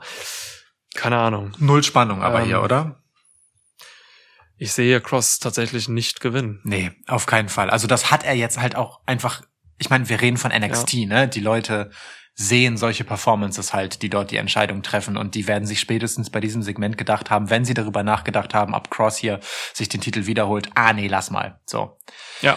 Und ähm, wir haben es ja auch schon gesagt, Finn Balor steht viel exemplarischer oder auch fast schon so exemplarisch wie nur möglich für diesen Stil, der NXT gerade auszeichnet, dass sich hier ähm, Karrion Cross zumindest auch nicht mit diesem Gimmick, das halt zu einem NXT-Champ im Moment einfach gar nicht passt, ähm, dass ich den nicht gewinnen sehe. So. Aber wir sind hier nicht in der Preview. Mhm. Stimmt, das ist keine Preview. Ja. Auch wenn wir ein bisschen durch die Matches gehen, so die stehen, aber da sind ja halt die Fäden, über die es zu reden gibt. Ja. So, ja. Aber wir können mal, Ey. wir können mal zwischendurch vielleicht eine Abzweigung machen in etwas, das keine Fehde ist, äh, die bisher auf der Karte steht. Was Aha. hältst du denn von den aktuellen Geschehnissen rund um unsere äh, Lieblingscomedy-Faction The Way? Austin Therapy und Johnny Gargano, der seinen Titel äh, Tag und Nacht trägt. Warte, Austin Therapy muss noch wirken. ja. Okay, sorry. Ja. ähm, Starkes Timing, mein Lieber. Ähm, nee, aber, aber wirklich im Ernst, das interessiert mich jetzt wirklich. Ähm, diese Segmente haben ja etwas, was auf eine ganz abstruse Art mit dem Rest der Show und ihrer Selbstinszenierung bricht. So. Ähm, wie, wie, wie hast du das so empfunden die letzten Wochen? Also, guck mal, wir haben uns vor wenigen Wochen über NXT unterhalten und ich glaube, da war ich noch nicht auf den Weg, auf dem Weg. ähm, ich bin mittlerweile tatsächlich sehr gut von The Way unterhalten. Bei mir hat sich da was, was, was geändert. Ähm, wie gesagt, bis vor ein paar Wochen haben sie das noch nicht geschafft. Ich bin jetzt auch über Indie Hardwell oder auch Horny Hardwell ähm, so, Ja, so ein bisschen geturnt. Und ich mag die jetzt. ja. So, diese Segmente bei der Psychiaterin waren wirklich Gold. äh, ich, bin- ich war da echt, ich war da echt drin, ich war da echt unterhalten. In, in deutscher Sprache, ne, ist der Name Indie in die hart will. Ist schon. Wow! Was, In die, die hart will. Oh Gott, oh Gott, alter Schwede, also meine nicht Fresse. Naja, gut, egal. Ähm, äh, warum Oh. haben wir damit nur angefangen? Es ist, es ist furchtbar, es ist fürchterlich. NXT hat damit angefangen. Warum Äh, nennen die das wir Stand können and da Deliver? nichts für. Wir können wirklich nichts Ja. dafür. Es ist einfach, es liegt alles so sehr auf der Hand. Ähm, Ey, es ist wirklich, ja, Ja. ja, schlimm. Aber nein, also ähm, tatsächlich ist ja das Comedy-Element bei NXT wirklich super äh, klein gehalten. Also es gibt halt den, es gibt halt den Cameron Grimes, oh ja. es gibt halt The Way. Und jetzt überlege ich mal gerade noch, was war es das schon an Comedy? ja, was? du, hast halt vielleicht noch dann so hin und wieder mal so locker flockige Typen wie MSK. Oder Brisango Ja, ja, oder ja. sowas, ne? Also. Keine sowas. klassische Comedy, Brisango vielleicht noch, ja. Ja. Ja, also ne, richtig klassisch Comedy, auch so ein LA Knight ist für mich jetzt nicht wirklich Comedy, der ist Mhm. einfach nur halt unterhaltsam, so Ja, ja. ähm, in dieser Hinsicht, dass man auch mal schmunzelt. Aber das sind so quasi die beiden Comedy-Elemente, Grimes und äh, und The Way. Und tatsächlich bin ich mittlerweile davon überzeugt, dass man auch diese Comedy-Elemente in so einer dann doch sehr ernsten, dunklen, puristischen Show wie NXT braucht, um einfach mal hin und wieder so ein bisschen rauszukommen. Weil, Ja. weil das, glaube ich, wichtig ist. Ich glaube, wenn du immer nur Finn Balor siehst und äh, irgendwie krasse, dunkle Typen so, dann dann ist das irgendwann so ein bisschen ernüchternd und du gehst da raus mit einem Gefühl, keine Ahnung, du fühlst dich dann vielleicht irgendwie, du willst dann auch einfach nur rausgehen und Leute verprügeln oder so, wenn man dann NXT gebinged hat oder so, ne? Überleg mal, du siehst immer Adam Cole und Kyle O'Reilly sechs Stunden lang am Stück und so, dann, dann willst du halt auch einfach irgendwen töten oder so. Ähm, deswegen ist das schon gut, dass man hier sowas, sowas hat zum Auflockern. Das funktioniert auch in Serien so. Ja. Ähm, Ja, ja. ja, ich weiß nicht. Also äh, ich bin, ich bin drin, ich find's gut. Ähm, ich finde die Leute sympathisch und ja, ich bin gespannt, was da so passiert. Ja, man schafft das auf so eine ganz coole Art inzwischen, ähm, das Überdrehte ähm, mit Maß zu überdrehen oder so. So, so ganz, ganz weird. Also ich meine, Johnny Gargano ist inzwischen einfach so deutlich äh, ein Comedy-Charakter ähm, und es passt immer noch so deutlich nicht zu ihm und ist gerade deswegen irgendwie ja noch mal extra witzig so, ne? Weil man halt einfach auch als vorgebildeter Zuschauer, der seinen Weg kennt, no pun intended, ähm, sich denkt, der hätte das so krass nicht nötig und der macht es halt auch einfach gerade nur, weil er daran Spaß hat und, und da hast du völlig recht, weil es der Show was bringt. Weil es der Show was bringt, wenn jemand mit Format halt ähm, auch solche Segmente macht und nicht nur so eine designierte Lachnummer wie Cameron Grimes. So, ne? Der kriegt ja nur auf die Fresse. So, der ist, der ist halt nur Ja. Punching Ball. Johnny Gargano ist immer noch der Typ, der diesen Titel trägt so und den auch nicht aus Versehen trägt, sondern last time I checked ihn relativ legit verteidigt beziehungsweise äh, gewonnen hat. So. Und das ist Ja. irgendwie cool. Ohne Einwirkung von außen, ne? Also das beim letzten Takeover, er hat einfach den Titel clean äh, gewonnen oder gehalten, das weiß ich gerade auch nicht mehr. Aber ja, da kam kein Shit so. Und wenn man das bringt, gleichzeitig mit dem Comedy-Charakter, diesen Kontrast aufbaut, dann ist das total wertvoll, ja. Ja, und er ist halt auch so, er ist diese nette Erinnerung daran, ähm, in all der Ernsthaftigkeit von NXT, ist er halt wirklich dieser nette Reminder daran, dass das alles am Ende Quatsch ist. So, weil, weil er ja einfach auch die Karikatur äh, dieses äh, äh, ja, Wrestling Typen halt ist. Also, ne, wenn Regal ihn halt fragt, ob er seinen Titel eigentlich immer um die Hüften trägt, und er so, ja, hallo, ich bin Champion, dann ist das in, in einem einzigen kleinen Austausch alles, was an Wrestling seltsam ist, heruntergebrochen, so auf so eine völlig selbstverständliche Art, die mega relatable ist, so, weißt du? Ähm, in, und, und das hilft halt dabei, dass man ein Stück weit wertschätzen kann, wie gut es die Show ansonsten hinbekommt, einen in diesen Zauber zu halten. So, dass das irgendwie alles ernst zu nehmen ist. Das braucht man so ein bisschen als Gegengewicht, da, damit das noch Mhm. funktioniert. So. Ja, voll. Ey, das hast du. Je mehr ich drüber nachdenke, du hast es auch immer bei Filmen und so. Das ist immer ganz wichtig, dass da immer ein so ein Comedy-Charakter dabei ist. Dann macht, dann haut Gimli mal irgendwie so einen Zwergenwitz raus oder Ja. so, ne? Obwohl da ganz Mordor auf einen zukommt und sowas. Das ist, das ist total wichtig halt. ähm, einfach mal sowas da drin zu haben. Ja. Stell dir vor, Ja, NXT würde dich halt zurücklassen wie Requiem for a Dream. Alter, das gucke ich mir doch nicht freiwillig jede Woche an. ja. Ja. Ich weiß. Fürchterlich. Ja, ja. Ah. ja, ist doch schön, wenn man auch mal lachen kann. ja.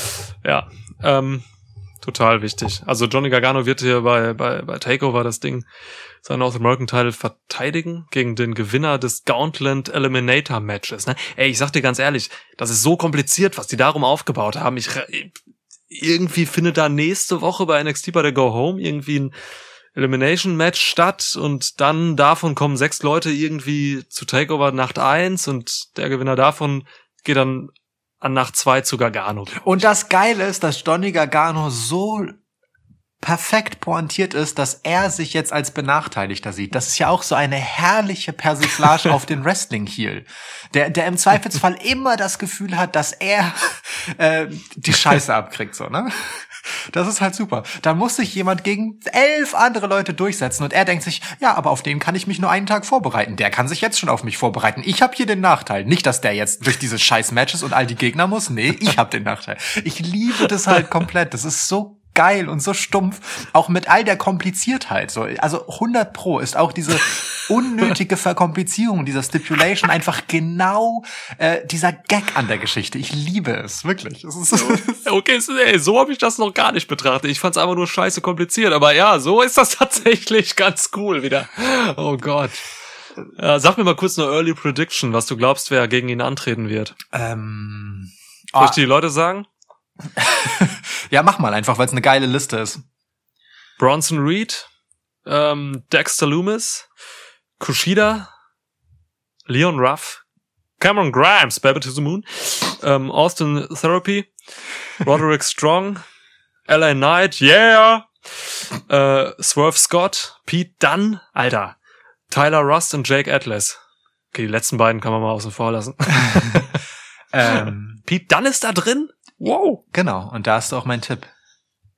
Dunne ist eigentlich, Krass. eigentlich ist er es gar nicht wert, in diesem Ding zu sein und genau deswegen muss er das eigentlich gewinnen, sonst wäre es Quatsch. Ich hätte LA Knight gesagt, weil er so ein Typ ist, den man reinschmeißt und dann einfach direkt äh, äh, halt einfach pushen will. Ich meine, die Kommentatoren werden ja auch nicht müde, ihn als Main Event Star direkt zu platzieren und dann verliert er halt Nur einfach. Wade Barrett. Nur Wade. ja, ist richtig. Ähm, das reicht. Wade Barretts Stimme ist legit. Äh, Yeah. und ähm, aber dann verliert er halt sein zweites Match direkt gegen Bronson Reed. Um, Ja, aber also Pete Dunne. Pete Dunne ist äh, der Typ, der vorhin noch äh, ein Titelmatch um den größeren Titel hatte und äh, das war kein klare, keine klare Niederlage. Der muss hier durch und gewinnen.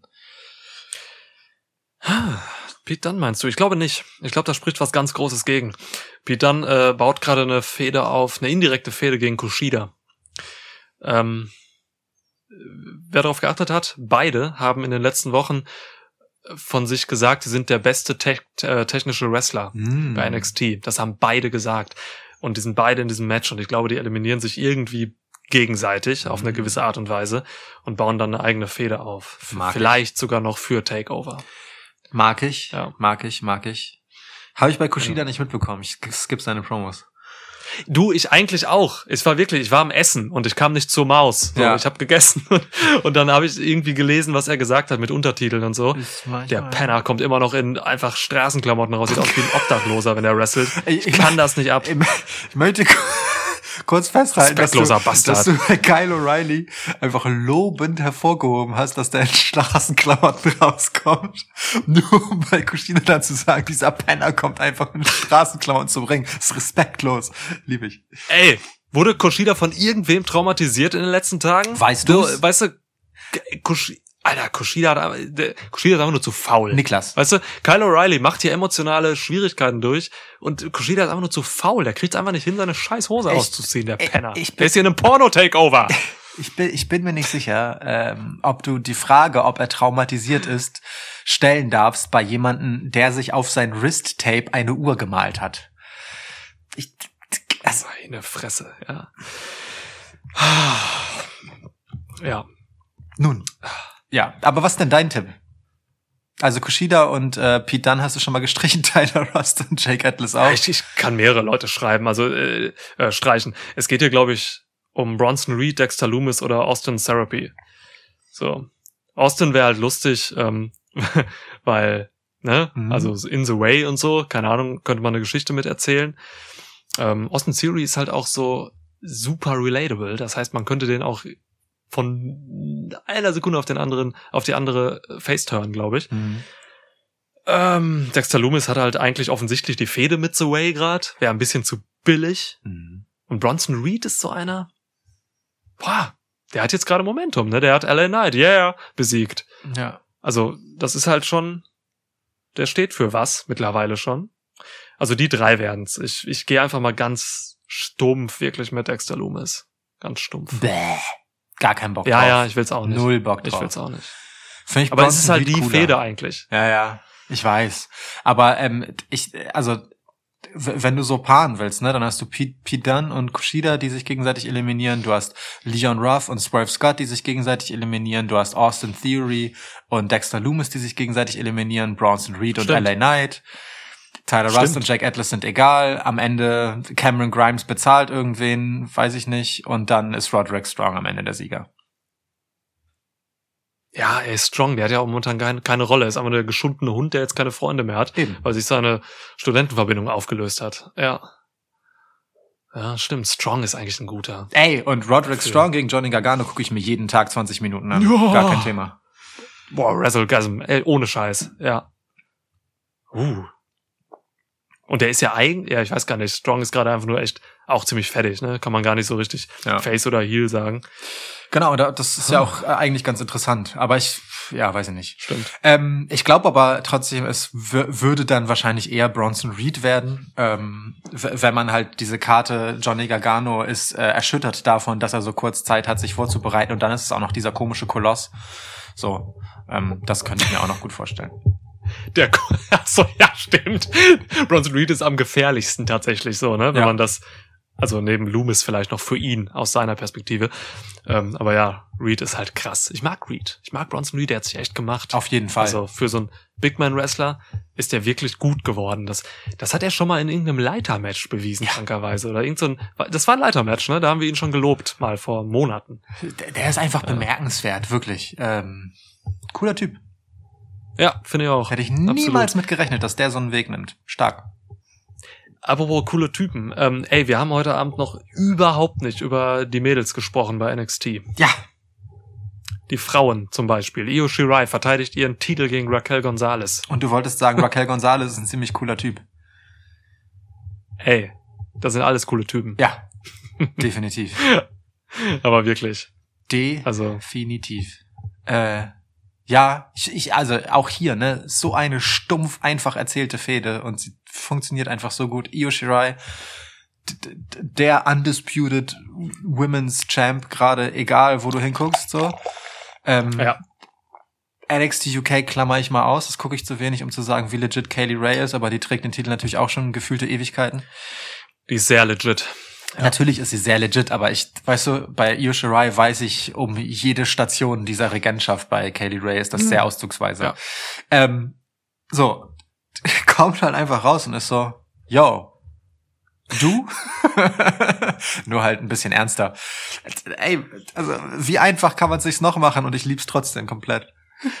Aber du, ey, erstmal, es war nur ein Backstage-Segment sogar. Sie kam nicht mal raus dafür. Aber es ist doch tatsächlich eine krasse Ansage für den Contender, Ja. wenn der Champ rauskommt und dich wählt. Ja. So, das ist der Wahnsinn. Also Gonzales hat überhaupt keine Ambition irgendwie jetzt auf äh, Shirai zu gehen, keine großen. So und wurde dann wirklich ausgewählt. Das ist das ist krass, obwohl es spricht auch eigentlich für den Champ, weil es ist auch krass, wenn du dir deine deine Herausforderer wählen kannst. Also es ist für beide eigentlich ziemlich cool in dieser Situation. Voll. Und ähm, ich, ich hau dir mal einen ziemlich einen ziemlichen Hot Take hier vor die Nase. Raquel Gonzalez ist aktuell meine absolute Lieblingswrestlerin. Brand und Promotion übergreifend. Ich habe wirklich, ich habe so viel Spaß an dieser Big Woman, ähm, wie, wie ich es lange nicht hatte.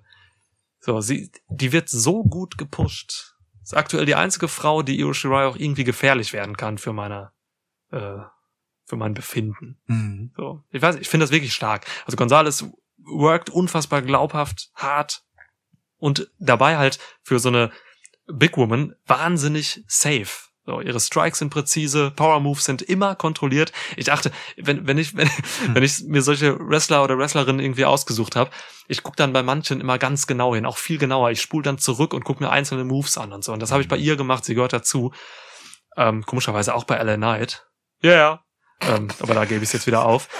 ähm, diese Power Moves von, von Gonzales sind wirklich der Wahnsinn. Die haben unfassbaren Impact, aber sind immer perfekt geworfen. So, und äh, das, das ist, das ist echt schön. Und dieses ähm, Last Woman Standing Match gegen Rhea Ripley bei New Year's Evil äh, war nochmal echt so der Ritterschlag für mich. So, da bin ich so richtig auf sie aufmerksam geworden mit Inbrunst. Hm. So, ähm, das, das, das mag ich sehr. Und auch das die Showings so in den letzten Wochen, ne, diese Sache gegen Zoe Stark jetzt. Hast du das gesehen? Die hatte Zoe Stark, die halt auch ähm, einfach aufgrund von Muskeln echt nicht sonderlich leicht ist, hatte sie in dieser One-Armed Powerbomb Position und geht mit ihr in dieser Position auf Io Shirai zu und gibt deren Big Boot, die dann von vom Apron fliegt, um dann diesen Finisher einfach auszuführen und zu zeigen mit mit Zoe Stark. Das ist irre und dann hat sie das Match gewonnen. also, Streiche kurz meine Notiz, die da lautet, Raquel schleppt Zoe rum und kickt Io vom Apron, bevor sie Zoe slammt. So. Grandios, grandios. Lass, wir, lass uns gleich ähm, nach diesem Match noch mal einmal kurz über Zoe Stark reden. Ich habe da noch, Ja. die müssen wir loben. Aber wirklich, Raquel Gonzalez, wow. Raquel Gonzalez hat halt ein, ähm, ich sag mal, 2019, 2020 Rhea Ripley kind of Run vom Momentum her. Ja. Ähm, nicht so sehr, dass man sie außerhalb von NXT schon so gepusht hätte, wie das bei Rhea Ripley der Fall war. Das war ja schon noch mal was Besonderes, auch im Zeichen von Survivor Series, aber es waren auch einfach andere Zeiten mit Publikum und so. Ne, es ist noch mal ein anderes Spiel. Aber ich meine, und das ist jetzt überhaupt keine Geringschätzung für Dakota Kai. Die hat einen legitimen und anständigen Anteil äh, an dieser ganzen Geschichte. Aber trotzdem, Raquel Gonzalez ist jetzt diejenige, die gegen Io Shirai antritt. Und diejenige, der man vorher noch zwei historische Errungenschaften mit auf den Weg in diese Fehde gegeben hat. Nämlich erstens die erste Siegerin gemeinsam mit Dakota Kai ähm, des Dusty Women's Tag Team Classic zu werden. Und zweitens die erste Halterin ähm, des NXT Women's Tag Team Titles zu sein. Ja. so mir nichts, dir nichts, ne? Und dann sozusagen in genau dem Moment, wo sie kurz äh, sozusagen das abschüttelt, als wäre es nichts, ne? Zwei historische Errungenschaften, so, die klar ein bisschen davon gefärbt werden, dass sie die Titel halt verliert, aber sie schüttelt es ein Stück weit ab, weil sie sofort halt einfach eine größere Aufgabe hat, nämlich handverlesen vom Women's Champ ähm, als äh, Contender ausgewählt zu werden. Das ist einfach ein fucking Statement. So und äh, ich bin ganz bei dir, ne? Raquel Gonzalez untermauert das halt. So, nicht nur im Ring, sondern auch, wenn sie was sagt. Das ist ja auch noch so das Ding. Ich habe mich lange gefragt, ob Raquel Gonzalez denn Dakota Kai einfach braucht als Sprachrohr, aber das ist nicht mal so. Ist die charismatisch, Alter? Stimmt. Die kann auch noch wahnsinnig sprechen. Ja. Ja. Also Full Ja. Package, ganz einfach. Full Package. Definitiv. So, ne? Kann alles. kann sich äh, auch wunderbar bewegen, trotz dieser Größe und äh, auch des Gewichts dann natürlich, was damit einhergeht, weil du einfach Muskeln hast, wie verrückt. So, da, pff, ja. so. Mega. Ey, aber ohne Scheiß. Jetzt will ich dich jetzt schon mal fragen. Hat Raquel Gonzalez denn hier wirklich legitime Chancen, Io Shirai zu entthronen? Niemand hatte oder hat so sehr eine Chance wie Raquel Gonzalez. Ja. Ach so, okay. Ich dachte jetzt, du sagst niemand entthront. Nee, nee, ich, ich, ich, wo- genau das wollte ich ja erreichen. Ja, Und du bist mir nicht. komplett auf den Leim gegangen. Danke. Ah, gut gesellt. ja. Gut, gut gesellt. Danke. Ähm, Danke. ja, also wirklich jetzt. Also äh, ich kann dir niemanden sagen, nicht mal wenn man Shayna Baszler, Asuka, wen auch immer, Rhea Ripley meinetwegen, Charlotte Flair holen würde, würde ich sagen, hatte so sehr eine Chance, Io Shirai zu schlagen, wie diese Raquel Gonzalez mit diesem Momentum gerade. Vielleicht überschätze ich das ein bisschen, aber ist mir scheißegal. Nee, machst du nicht, glaube ich. Machst du nicht. Ich glaube wirklich nicht. Ähm, ich glaube auch, dass das passieren kann. Ich glaube aber nicht, dass es passiert. Das geht Ähm, mir wiederum genauso. Bold Prediction, Prediction schon mal. Ich glaube, Dakota Kai turnt in diesem Match gegen Gonzalez. Ah. Um auch um ihre Legacy weiter auszubauen, dass sie halt ihre Partnerin irgendwann tötet, wenn diese ihr die Show stehlen wollen. Mhm. So, ne? Da, damals, ähm, wie hieß sie? Tegan Knox. Ja. Ähm, wurde groß, wurde beliebt und naja, dann der Rest ist Geschichte.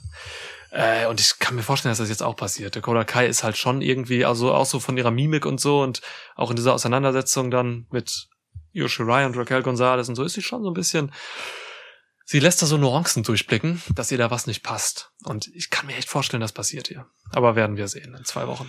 Ich kann mir auch vorstellen, dass Raquel Gonzalez einfach nicht mehr lange bei NXT bleibt. So. Ähm, Ja, wenn Vince die sieht. ja, und auch Stimmt. einfach, weil äh, klingt so profan, aber sowohl Big Men als auch Big Women bleiben einfach nicht lange dort. So, ne? NXT ist halt so, ein- so ein Ja. Stück weit äh, die unter der Hand gehandelte heimliche Cruiserweight-Show, so die Tour 5 Live einfach äh, das bessere Das Tour stimmt. 5 Live, wenn man so will. Ähm, und also zumindest bei den Leuten, die dort halt wirklich dauerhaft bleiben. So. Und äh, die, die Großen werden im Zweifelsfall von dort abgezogen, weil Vince halt einfach etwas übrig hat für großgewachsene, breit gebaute Menschen. So. ähm, Ja, das stimmt. ja, und Raquel Gonzalez ist legit, äh, also ne, so die die kannst du halt auch locker bei Raw oder SmackDown ähm, platzieren. Me- Mein Traum, meine Traumvorstellung für Raquel Gonzalez ist, ähm, gib ihr, sie braucht keinen Championship Run, kann sie aber haben, wenn sie will, ist mir egal.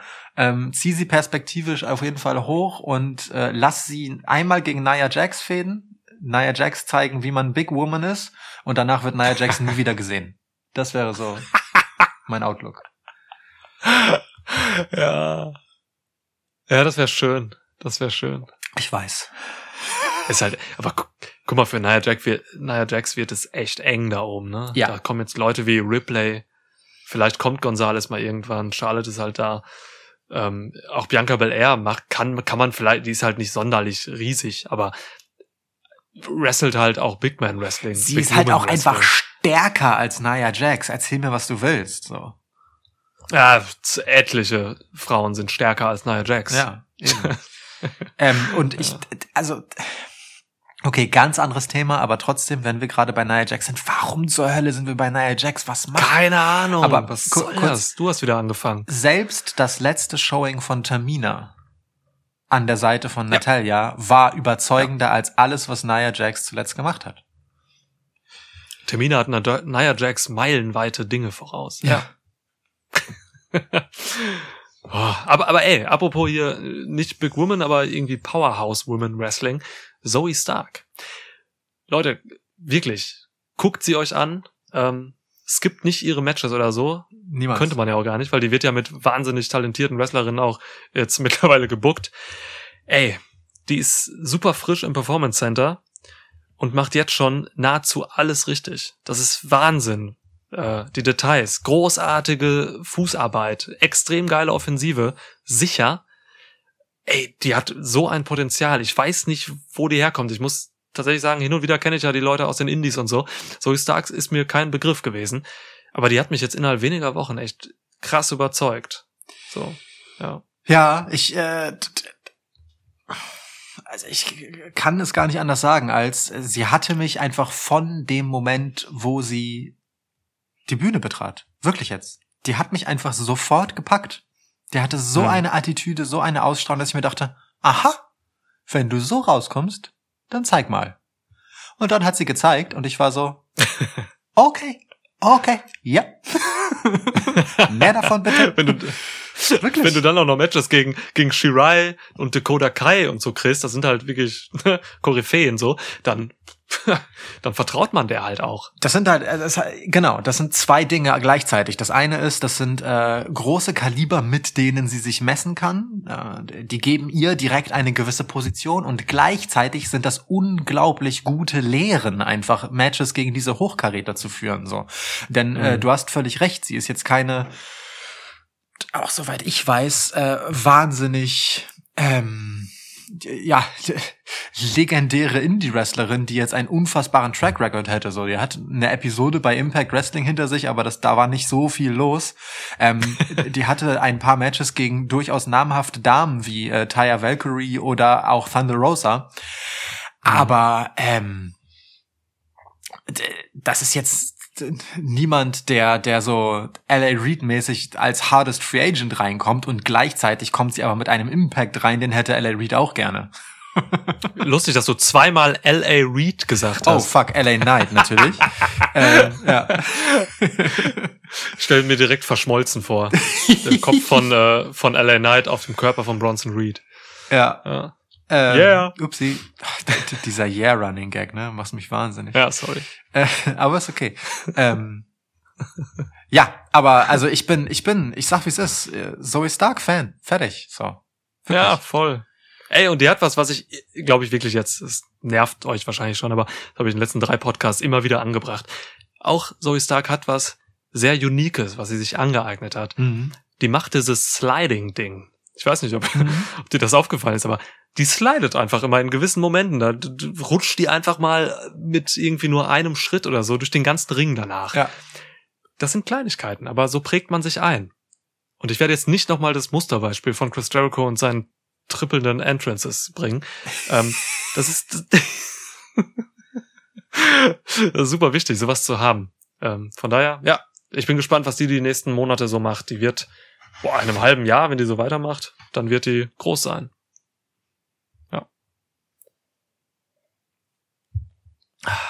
Groß. Bis- Groß. Oh, ich dachte kurz, du hättest einen Schlaganfall wieder gehabt. Nein, nein, ich äh, bin gedanklich bei äh, der Zukunft von Zoe Stark. So und äh, Mann, das ist halt das, das ist halt einfach das Ding, weißt du? Ähm, äh, die NXT Women's Division ist stark. So, da geht einfach einiges. Es ist fast schon zu eng da oben. Jetzt hat man diese Tag Team Titel eingeführt, über die wir gleich auch noch mal kurz sprechen können. Ähm, aber gefühlt ist es halt so, naja gut, da gehen halt dann manche und äh, Io Shirai ist irgendwie so langsam auch durch alle relevanten Kandidatinnen durch und dann taucht aus dem Nichts so jemand auf und man ist so, wo holen die die denn alle her? Warum ist die denn jetzt plötzlich direkt einfach so bam? Geil. Ja. Ich wirklich, also ich liebe es, wenn Debüts so funktionieren. Geil. Ja, voll. Oh, und du hast ja noch mehr in der Hinterhand, ne? Du hast ähm, Priscilla Kelly da in der Hinterhand noch, ne? Oder Gigi Dollin, wie sie jetzt heißt. Du hast, äh, also die, die haben halt auch noch mal in der Women's Division echt ein bisschen, ein bisschen dazugeholt. Also das hört nicht auf. Das hört einfach nicht auf, da gut zu sein. es ist schlichtweg beeindruckend, wirklich. So. Ja, voll. Ja, generell. Ich, ich sehe so ein bisschen wieder Aufwind für die, für das Women's Wrestling vielleicht sogar. Da lehne ich mich, da lehne ich mich jetzt weit aus dem Fenster. Oh. Aber ne, auch wenn man mal zu AEW rüber guckt und so, dieses Match zwischen äh, Britt Baker und Thunder Rosa, ähm, eines der besten Women's Matches, die ich je gesehen habe. Und zwar selbst da, in dieser wirklich schwachen Women's Division, kommen jetzt gerade gute Dinge zustande und so. Ich sehe viel Aufwind gerade. Ähm, zumindest bei NXT und AEW. Ich weiß nicht, bei Raw und SmackDown, da ist es nochmal eine andere Geschichte. Das geht noch nicht so, da, noch nicht so cool. Aber ich habe ich hab Hoffnung einfach, dass es da wieder ein bisschen, dass man sich da wieder mehr drum kümmert. Ja, also ne, auch WrestleMania schickt sich ja an, da durchaus sowas wie ein Statement zu setzen. Das äh, die Paarungen sind schon nicht uninteressant. Und äh, der vielbeschworene, ich glaube seit ungefähr der Existenz dieses Podcasts, Rundown zum Thema Women's Revolution, Women's Wrestling es, äh, das Thema wird halt nicht alt, so äh, und das ist irgendwie eine gewisse Sinuskurve, die das hat. Und wenn es ausgerechnet zur WrestleMania Season, wenn alle Augen irgendwie gefühlt etwas stärker auf diesen Sport gucken als sonst, ähm, das Thema anzieht und zwar nicht nur bei WWE selbst und nicht nur bei WrestleMania selbst, sondern eben auch auf Nebenschauplätzen wie NXT und AEW, dann ist das doch etwas Schönes. Dann finde ich das gut. Ja, ja, voll. Ähm, aber bleiben wir doch bei den Na Damen, wo wir schon dort sind, ähm, und sprechen kurz über die neu eingeführten NXT Women's Tag Team Titel. Ähm, Fehler oder gut? ich mach's mal einfach ganz knallhart. Ja, ich mach's auch knallhart. Fehler. Ich habe überhaupt keinen Bock drauf. Ähm, ich bin wirklich Feind dieser Titel. so. Du kannst Tag Team Titles eigentlich nur ein führen, wenn du wirklich eine vernünftige Tech Division hast. Und die hat auch NXT nicht. Da laufen vielleicht drei Teams rum oder so. Oder vielleicht mal, vielleicht kriegst du irgendwie vier zusammen, die, äh, die da als Team fungieren können. Aber meine Güte, du hast doch die Women's Tech Titles von Raw und SmackDown, die anfangs immer damit angepriesen wurden, dass man sie in jedem Brand verteidigen kann und überall bringen kann. Du brauchst das nicht nochmal für NXT. Das ist, die Division ist durchaus groß, da sind ein paar Frauen, aber du hast da noch keine ausreichende Tech Division etabliert. Ich hätte mir wirklich gewünscht, dass man, dass man wirklich vernünftig einfach nochmal einen Start wagt, diese normalen Women's Tech Titles äh, jetzt über alle Brands zu verteidigen. Da hätte man so viel mitmachen können. Ich finde es wirklich überflüssig und irgendwie auch nervig. So, einfach nur Titel aufgrund von Titeln zu haben. Hm. Ja, ist, aber es war ehrlicherweise ein bisschen abzusehen, ne, äh, mit dem Women's Dusty Tag Team Classic, wie, wie ich das Women's immer an einer anderen Stelle einbaue. ähm, also, ne, das, das hat es ja schon so ein bisschen ähm, trapsen lassen, äh, was die Nachtigall angeht. Ich stelle mir gerade eine Nachtigall mit so zwei Gürteln vor. Das ist mega. Ähm, so an jedem Flügel. Ja, Nachtigallen, Nachtigallen äh, klingen gar nicht so cool, wie, wie man immer denkt, wie sie klingen. Weil, also wüsstest du aus dem Kopf jetzt, wie eine Nachtigall klingt? Ist mir scheißegal. Ja, du, mein, mein Vater ist quasi Hobby-Ornithologe. Crazy. Und ich bin vor, vor dieser Pandemie war das noch, bin ich mit ihm irgendwie äh, mal durch die Felder Finsebecks gegangen dem Ort, aus dem ich stamme, aus einer Quelle bin ich entsprungen. Ähm, und dann haben wir eine Nachtigall gehört und mein Vater sagt so, ey, eine Nachtigall. Und ich so, ey, was? Und das war wirklich hässlich. Also Nachtigallen sind nicht so schön, wie man denkt im Gesang.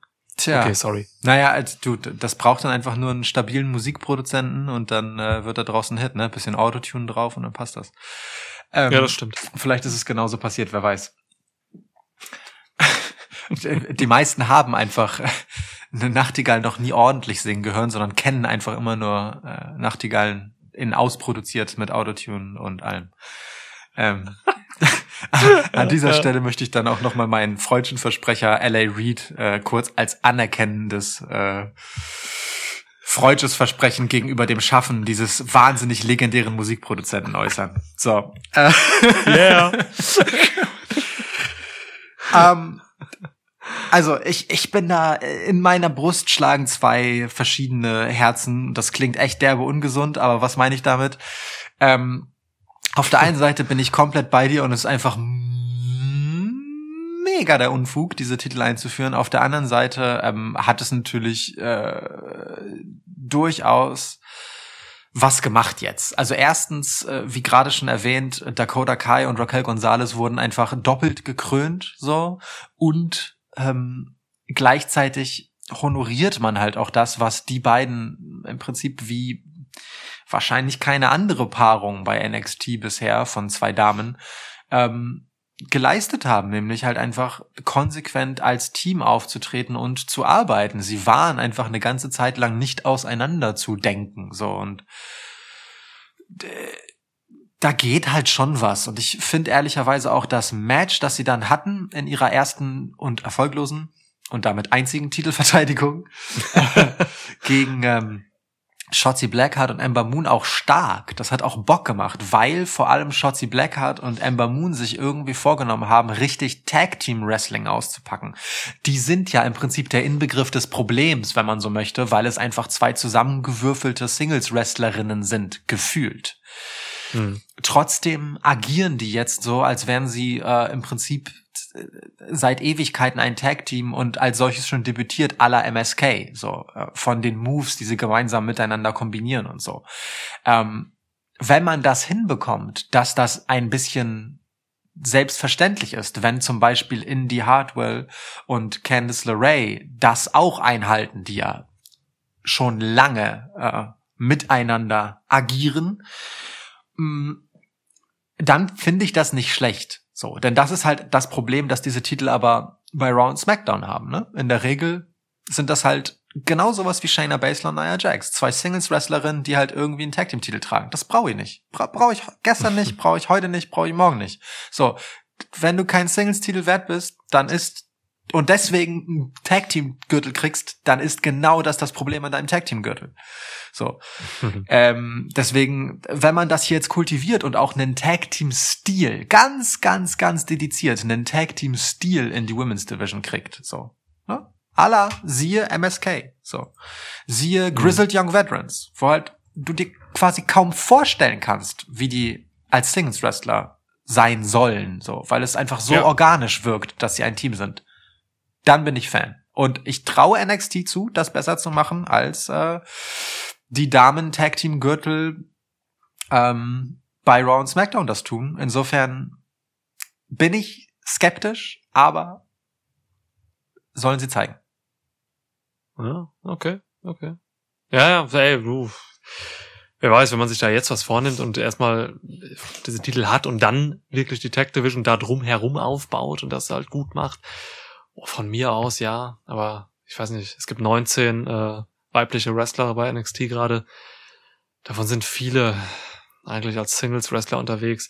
Das ist mir einfach zu wenig. So, mhm. ich weiß, ja, muss man irgendwie, ich bin kein Fan von. Also ich finde, das hätte man halt einfach alles noch mit den anderen Tag-Titles der Damen ja. machen können. So, das ist mein Hauptpunkt einfach, ne? Das, so, das verstehe ich wiederum gut, ja. Ich, und ich glaube fast, das hätte man gewollt, wenn es die Pandemie nicht gäbe.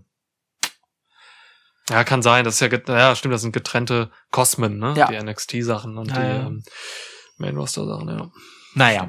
Ähm, gut. Äh, glaubst du, äh, hier gibt's noch äh, genau das Match, was ich im Prinzip gerade schon so subtil angedeutet habe? Shotzi Blackheart und Ember Moon gegen Candice LeRae und Indy Hartwell? Ich habe keine Ahnung, äh, wer Indy Hartwell ist, aber ich oh. glaube, Candice LeRae wird mit Horny Hartwell gegen die beiden antreten, ja. oh Mann. Ja, Okay. Ja.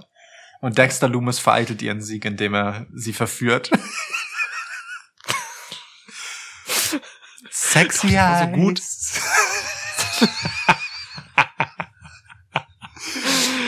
das war so gut, ey. Also Indy Hartwell in dieser Rolle von Horny Hartwell gefällt mir extrem gut, was sie da immer dieses dumme I like it weird und so, ey, das ist ja, Gleichzeitig fand ich aber Indy Hartwell äh, in dem Aufeinandertreffen äh, dieser besagten vier Damen auf den Fluren ähm, des Capital Wrestling Centers äh, auch echt gut und glaubwürdig, so als Contenderin. Ja, Bock. ja, das stimmt. Ja. Das kommt noch auf die Card, definitiv. Das kommt hier drauf.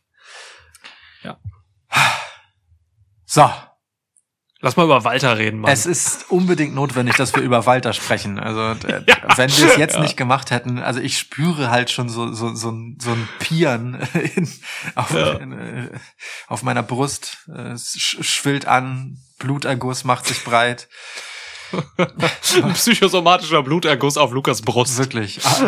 Und das, und das ist wirklich sehr unangenehm. Ich habe keine besonders äh, voluminöse Brustmuskulatur. Ähm, also Walter würde, würde mein Brustkorb zerschmettern, aber für wen gilt das eigentlich nicht? Ich frage mich sowieso nicht, ob das, ob man diesen Job von Walter nicht bannen sollte. Weil man, man kann die Langzeitfolgen davon überhaupt nicht absehen. Ich, Ja. ich glaube wirklich, viele Leute kriegen dadurch Herzrhythmusstörungen. Die haben sie dann 30 Jahre lang und dann sterben sie auf einmal mit 55 oder so. Ich, äh, ich könnte mir ehrlicherweise eine Zweitkarriere von Walter als Defibrillator vorstellen. ja, klar. Ja. Ohne Scheiß. Ah, Walter. Ich kann dir nicht sagen, wie viel mir dieses Match hier bedeutet auf dieser Card. Walter gegen Tommaso Jumper. Das, das sind wirklich einfach zwei meiner absoluten Lieblingswrestler. Hm, zu Recht. Walter liefert halt Matches bei NXT UK, die unfassbar sind. Die finden alle in so einem Vakuum statt. Ähm, kaum jemand sieht die, weil kaum jemand NXT UK guckt. Ne, aber sowas wie das Match gegen Dragunov da vor ein paar Monaten und so, das war für mich, das war Match of the Year Kandidat. Ich, ich, ich liebe alles, was Walter tut. Und dann hast du auf der anderen Seite halt Jumper, diesen wahnsinnigen Vietnam-Veteran optisch, der halt echt an diesem Experiment da teilgenommen hat. Das ist einfach, Jumper ist wirklich aus einem Actionfilm der 90er Jahre entsprungen, gerade optisch. Komplett. Ja.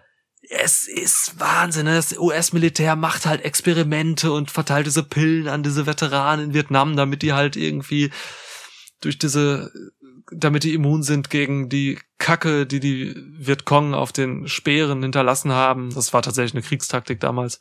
Die haben Speere angeschissen und in die in die Löcher gesteckt und damit Fallen gebaut. Ich will da jetzt nicht weiter drauf eingehen. Ich finde das schon weit genug, ehrlich gesagt. Ja, ja, ich weiß.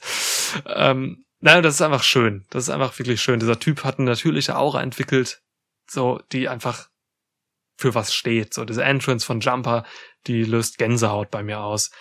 Ähm, Ähnliches macht Walter auf eine andere Art und Weise. Aber dass die beiden jetzt aufeinandertreffen, das ist einfach für mich ein Wrestling-Traum. Ey, das ist halt auch im besten Sinne oldschool, ne? Also ich meine, Walter ist ja so sehr fast schon eine Persiflage auf oldschool Wrestling Heel, dass es schmerzhaft ist, aber halt auf eine coole Art, so, ne? Also dieses die Matte ist heilig, respektive the mat is sacred ist halt, ey Mann, ja, in jeder Pore seines Seins strahlt er das aus, so, ne? Ja. Ähm, und auch mit allen Leuten, die da mit da sind. Am wenigsten vielleicht noch mit Alexander Wolf, so einfach weil er nicht so militärisch aussieht, wie das, wie das ähm, äh, Marcel Bartel und genau Fabian Eigner tun. Aber andererseits, andererseits ist äh, Alexander Wolf dann vielleicht dieser irre Typ mit dem Raketenwerfer, den man auch braucht. Ja. Ähm, ich ich liebe das auch komplett. Äh, vor allem auch, weil, und es ist schön, dass du das Match gegen Ilya Dragunov noch angesprochen hast, weil das halt alles einfach, also auch gegen Jumper, man, das sind Matches, ne? Das ist einfach WXW vor fünf, sechs Jahren. So, das Ja. ist jetzt NXT Main Event Kaliber Nackenklatscher. Mega. Ja. Wirklich jetzt. Es ist, äh, es ist ein Traum. Also es ist, es ist ja auch wirklich äh, da Hut ab ähm, in Richtung WXW, ähm, denen ich auf dem Weg durch die Pandemie alles, alles erdenklich Gute wünsche. Es sind beschissene Zeiten, aber ähm, ich glaube, die haben da einen ganz guten Weg hoffentlich eingeschritten, so wie ich das sehe, mit den digitalen Events, die sie machen. Ähm, Das sagt alles einfach so viel über das Level und die Qualität der Arbeit und den Weitblick von WXW aus, dass sie nicht nur diese Einzelakteure auch hatten, mitgeprägt haben, die Tommaso Ciampa heißen, die Walter heißen, die Ilya Dragunov heißen, ähm, sondern dass sie im Prinzip genau diese Paarung halt auch schon geliefert haben, lange bevor wir sie jetzt auf der großen Bühne sehen konnten. Das ist äh, eine sehr schöne Geschichte aus dem deutschen Indie-Wrestling, ähm, die hier Full Circle kommt. Und es wäre ja fast sogar explizit zur Sprache gekommen beim Aufeinandertreffen der beiden. Und das, das war schon ein Herzensmoment. Ey, voll. Und das, die Liste geht ja noch weiter, ne? Du hast Lucky Kid mittlerweile bei NXT UK yes. ne? als äh, Theoman. Und pff, Timothy Thatcher. Wie viel, wie oft haben wir den gesehen? So, das Tony ist, Storm. Das ist Wahnsinn. Tony Storm, Mann. Also, das ist schön zu sehen, dass solche Leute dann auch auf dieser großen Bühne jetzt von einem, ne, in einer WrestleMania-Woche einfach äh, zeigen können, wie gut sie sind. So, und äh, ja, dafür steht auch Tommaso Jumper, der auch in Deutschland aktiv war, absolut. Und Walter natürlich wie kein anderer, glaube ich. Ja, also ja. Walter ist halt Walter. Walter ist Das Walter, ist- ohne Scheiß. Ich liebe auch Ah. einfach, ich, ich liebe all das deutschsprachige Gelaber von Imperium. Es macht mich so glücklich innerlich, weil, weil ich einfach daran diese Lust an diesem Klischee gegenüber der deutschen Sprache äh, sehe, dass äh, äh, der geneigte Amerikaner halt einfach äh, allzu gerne bedient ist und äh, finde ich ganz herrlich. Wenn dann Walter einfach mal vor Jumper steht und sagt, nein, du verdienst das nicht. Ja, Wer bist du? Das, ist das ist so geil. Haltet ihn, haltet ihn fest. Das, ist das ist so ja. geil. es ist, es ist so einfach, aber ich glaube, ich, ich weiß gar nicht, ob, ob wenn man nicht äh, der deutschen Sprache mächtig ist, ähm, das genauso schön finden kann, wie wir das schön finden, ähm, wenn Walter halt einfach so stumpf Deutsch spricht. Das ist herrlich. Ich, ich finde, Walter hört sich im WWE TV so an wie englischsprachige Schauspieler, die irgendwie Deutsche verkörpern sollen in Serien oder Filmen und dann irgendwie Deutsch reden mit so einem ich kann das gar nicht erklären. Das liegt halt wirkt einfach so daran, dass er seltsam. Österreicher ist, ne? Das kommt auch hin. Das stimmt. Das stimmt, ja. Ah, ja, nein, also es ist wirklich, dieses Match ist eine Herzensangelegenheit. Ähm, Jumper und Walter beherrschen halt echt eine Sache meisterlich. Die machen nur bedeutungsvolle Dinge im Ring. Kein Bullshit. So alles hat Sinn und Verstand, was die machen. Schön. Da ist alles glaubwürdig, authentisch, gut. Und schmerzhaft. Ähm, ja, und schmerzhaft. Ei, heilige Scheiße, ja. Äh, die Story ist halt auch total simpel. Irgendwie geht's ja auch um äh, Timothy Thatcher, so, ne? Also, der, der ja auch wirklich große WXW-Vergangenheit hat. Mhm. Oh.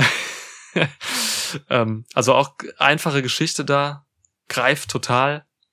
Ähm, unser Hörer äh, Feuerpapa schrieb mir heute noch auf Twitter, dass er sich wünscht, Jumper würde am Ende enthäutet im Ring liegen.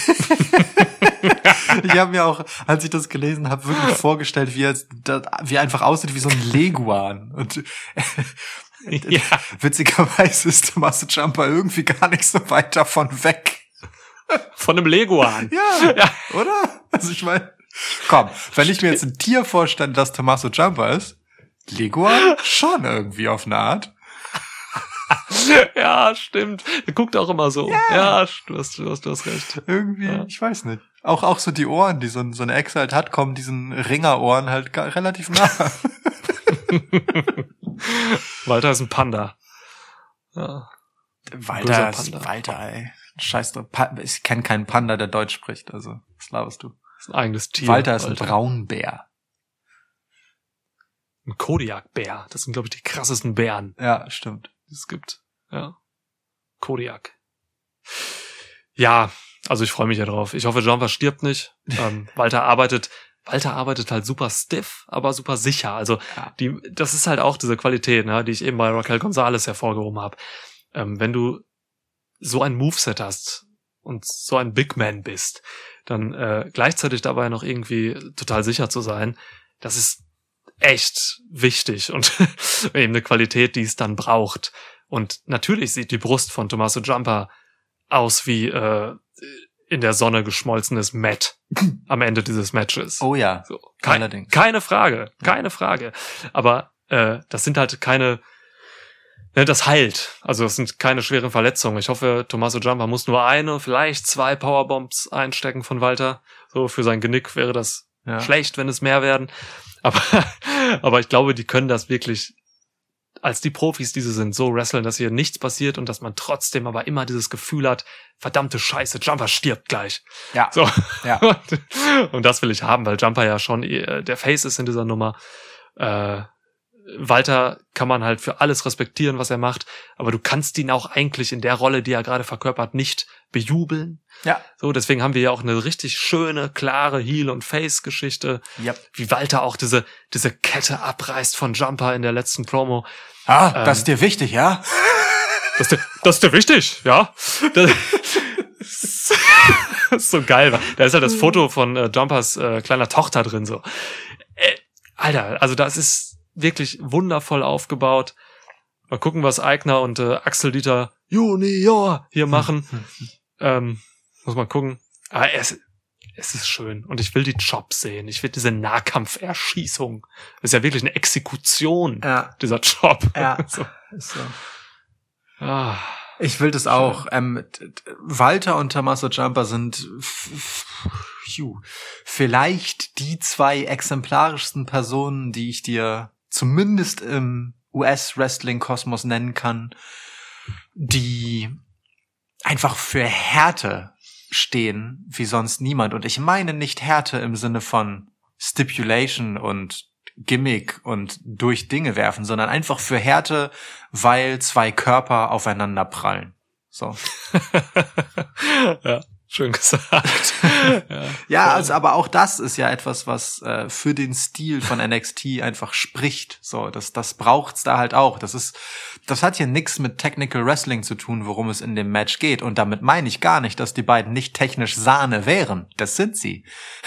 Mhm. Sondern das ist einfach Fleisch auf Fleisch. Hart. Wird gut. ja, voll. Ich bin auch total dankbar, dass Walter jetzt in den USA ist. Unbedingt. So, man weiß, der Mann ist nicht gern von seiner Familie getrennt, so von seiner kleinen Tochter. Das hat er gesagt und äh, das ist auch sein gutes Recht. Aber jetzt ist er erstmal, in, ich denke mal, für ein paar Wochen in den Staaten und das freut mich als Fan total. Also danke, Walter, dass du das für Takeover machst. Ähm, und auch danke WWE, dass ihr Walter in eine Fehde mit Jumper steckt. Ja, das, das haben alle verdient. Unbedingt, ja. Ja. Ich weiß nicht, ob wir würdig sind, das zu sehen. äh, ja, das, äh, ey, das, das ist äh, kann einfach ein stabiler Showstealer werden, wirklich. Tja, einer der vielen, ne, auf dieser Takeover-Card. wirklich. Ähm, Krass. ja, ja, ja. So. Äh, und dann hätten wir da noch, wenn wir die Card tatsächlich einmal vollständig machen wollen, noch die Tag Team Titel, die vakant sind aufgrund einer Verletzung von äh, Danny Burch Ach ja. beim Aufeinandertreffen mit Karrion Cross und äh, Finn Balor. Hm. Für einige Monate raus jetzt erstmal. Ich glaube, für sechs Monate waren's Ziemlich fies, Schulterverletzung. Tja, und nun haben wir also MSK, die diese Titelchance äh, sich geholt haben durch ihren Sieg beim Dusty Classic. Die Grizzled Young Veterans, die Grizzled! selbiges Finale gegen MSK verloren haben beim Dusty Classic und Legado del Fantasma, die froh sein können, dass Santos Escobar sie zu Relevanz trägt. Ja, voll. Also Mendoza und Wild, ne? Klar, natürlich profitieren die mega von Escobar, aber die sind im Ring auch dann doch auch irgendwo gut. Auf also jeden das Fall. ist schon, das, das ist schon cool. Ich bin froh, dass hier jetzt irgendwie kein Scheiß wie Brisango drin ist oder so, wo ich wirklich massiv drüber weg bin. Ähm, das ist schon, das ist schon krass hier. Also ich erwarte hier ein gutes Tag-Match. Dass MSK und äh, Grizzled Young Veterans extrem gut im Ring harmonieren, das haben wir beim letzten Takeover gesehen. Oh ja. Ne, Das war das Finale vom Dusty Classic. Das Yep. hat uns umgehauen. Yep. Äh, Legado brauche ich hier jetzt irgendwie nicht zwingend so, aber ich finde es okay, weil es halt nochmal was Neues reinbringt. Und damit wäre Ähm. die Rolle, die sie haben in dem Match, auch schon hinreichend beschrieben und das ist ja auch okay. So, ne? Oh, ist gepinnt. Im Zweifel das. Ja. Ne? Im Zweifel das. Ja. Ähm, Ey, ich find's aber irgendwie, das will ich noch mal sagen, zu diesem Match, ich find's irgendwie schade, dass man die Titel hier vakantisiert hat. Ich weiß nicht, ob es das Wort gibt. Gibt's Ähm, jetzt. Ja, es gibt's jetzt. Also aus zwei Gründen eigentlich. Grund eins, man könnte hier halt einfach die Freebird-Regel anwenden. Lorcan und Birch sind halt in einem Stable. Ja. Die heißen The Kings of NXT. Also theoretisch könnte Pete Dunne hier einfach übernehmen für Birch. Ähm, ne? Das hat man mit anderen Stables auch gemacht. New Day, Undisputed Era, das geht halt. Ja. Und stimmt. Grund, äh, Grund zwei ist, immer wenn man einen Titel vakant macht, dann wertet man sie für mich automatisch, dann wertet man diesen Titel für mich automatisch ab. Ähm, das, ich ich finde das kritisch tatsächlich. Also manchmal geht's nicht anders, ne? Wenn du dich mega krass verletzt irgendwie und jetzt nicht gerade in einem Freebird Tech Stable bist, ähm, oder wenn du schwanger wirst, wie Becky Lynch oder so. Aber hier, hier gibt's halt noch andere Möglichkeiten. Ich weiß nicht, finde ich, finde ich irgendwie blöd. Ähm, man hätte, man hätte sogar Lorcan alleine verteidigen lassen können. Das würde irgendwie zu seinem Charakter passen. So. Ich verteidige jetzt alleine. Ja. Ich ähm, bin da zum guten Stück bei dir, denn ähm, das, was ich jetzt hoffnungsvoll nach vorne blickend über den Women's Tag Title gesagt habe, ähm, muss ich jetzt einmal auf beide Tag Titel bei NXT äh, wiederum kritisch übertragen, denn das mit der Vakanz hat auch immer etwas von Willkür dann in dieser Ansetzung, weil ich meine, ähm, ich, wir nehmen jetzt einfach mal erstmal die Herren. Ähm, MSK haben das Dusty Classic gewonnen. Bei den Damen hat das gereicht, um ihnen die Titel einfach zu überreichen. Was ich problematisch Mhm. finde, denn sie haben nie ein Titelmatch um diese Titel gewonnen. Ähm, hat was Willkürliches, sowas einfach so, ne? Du bist jetzt Champ qua Ernennung, du wurdest zum Ritter geschlagen. So. Ähm, MSK hätten hier eigentlich denselben Anspruch, nur hier macht man es halt plötzlich nicht. Sie treten an gegen diejenigen, gegen die sie im Finale schon mal gewonnen haben. Bei den Damen wiederum gab es dann genau das als erstes Match sozusagen, ne? Das Finale vom Dusty Classic nochmal. Ähm, okay.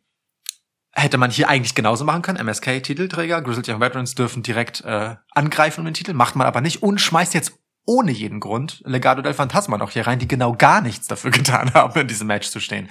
Das ist in hohem Maße willkürlich und hat äh, tatsächlich einen ganz seltsam abwertenden Beigeschmack dafür, weil es suggeriert, dass es einfach in der Tag Division von NXT keine Hierarchie gibt, ähm, die die hier etwas als Match gibt, das legitim wirkt. So, es wirkt Hm. einfach willkürlich. Ähm, und macht es deswegen für mich auch einfach zum uninteressantesten und lahmsten Match auf der ganzen Card. Und ey, das wird wrestlerisch super. Ich habe voll Bock, mir das anzugucken. Aber es ist mir auch mit Ja. Abstand am egalsten. Ja, ja, klar. Tag, Tag Wrestling, mein Gott, ist einfach nicht groß gehalten gerade bei WWE in keiner, in keinem Brand. Ja. So. Und das spielt hier auch ein bisschen mit rein. Auch die Champs waren jetzt, haben mich also überhaupt nicht umgehauen. Also Birch und Lorcan, ich mag die irgendwo, aber ist jetzt für mich auch nicht unbedingt Championship Material. Nee. Ganz ehrlich. Ja, ja, das war ja schon bezeichnend, dass die einem gestandenen, wirklich gestandenen Tag-Team wie Imperium äh, Ja. die Titel abnehmen. So. Ähm, Ja. Kein gutes Statement. Imperium, ich weiß gar nicht, Imperium kommt, glaube ich, in den USA gar nicht so gut an, wie das jetzt für uns der Fall ist, weil wir natürlich auch irgendwo emotional, in Anführungsstrichen, mit den Jungs verbunden sind. So. Mhm. Ähm, ich, ich, ich glaube in den USA, so wenn ich mal so ein paar Kommentare dazu sehe und so, kommt das nicht gut an. Also die sind jetzt, ne, also Bas, äh, Axel Dieter und äh, äh, Fabian Eigner zum Beispiel, so, die werden eher als blass Ja. wahrgenommen. ja, ja. Ähm, Die Leute verstehen ich verstehe halt das nicht, auch ne? irgendwie. Ja. Nein. Ja.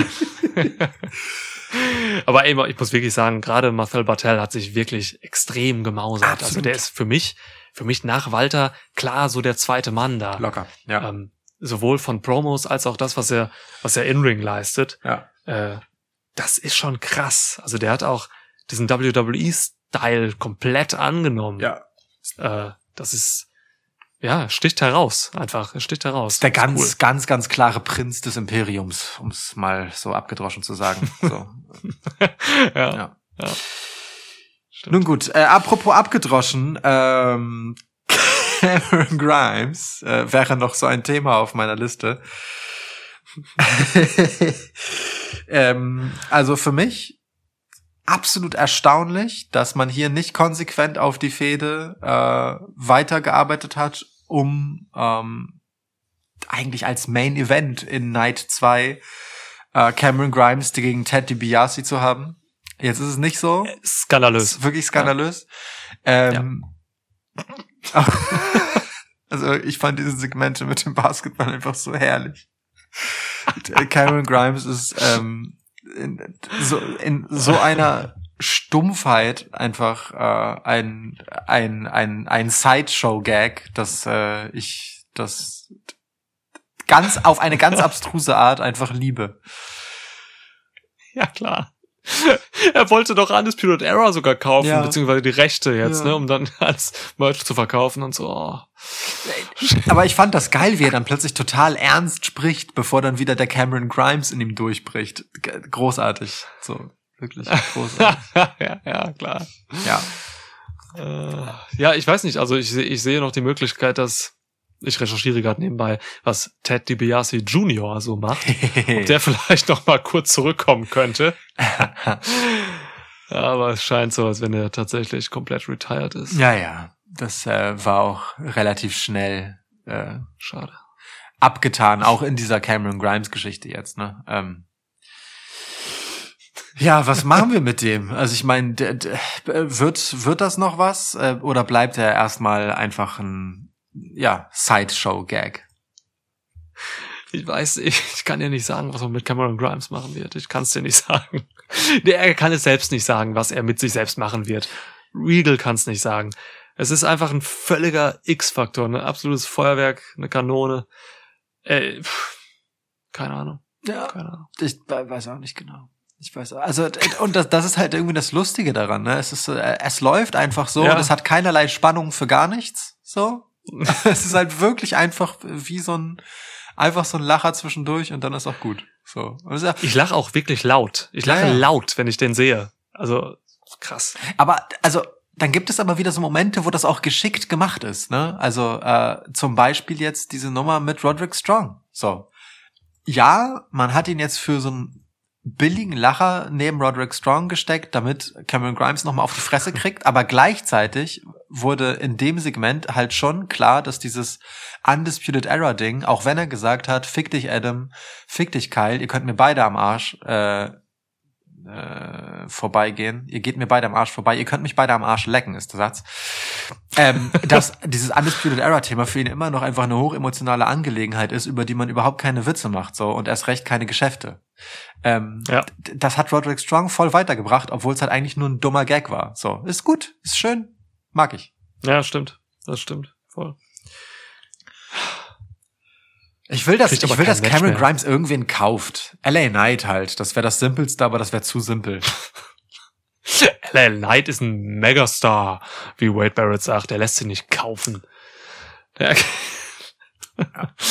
So, letztes Thema. Äh, wenn wir für Cameron Grimes schon keine unmittelbare Zukunft sehen, außer auf dem Mond. Oh, Moment, Moment. Mondlandungsgimmick zu Let's Brisango. Ah, egal. Ähm, oh. ja.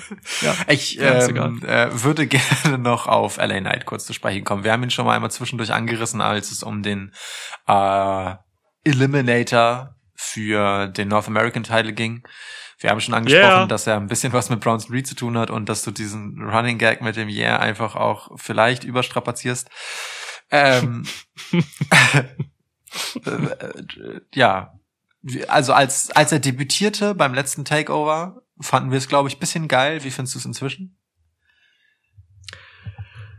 Ich bin ein bisschen vorbelastet, was LA Knight an, äh, angeht, weil ich ihn als Eli Drake bei Impact tatsächlich äh, doch komischerweise intensiv verfolgt habe. In einer Zeitperiode, wo ich eigentlich Impact gar nicht so wirklich geguckt habe, Hm. aber genau diese kleine Regentschaft von ihm als Champ, die habe ich irgendwie mitgekriegt. Da ist er irgendwie auch so nach, nach Mexiko gegangen und da hatten sie so komische Billow äh, Übertragungen aus Mexiko, wie er gegen Leute wrestelt und so. Das war alles ganz cool. Der Mann hat mich echt unterhalten.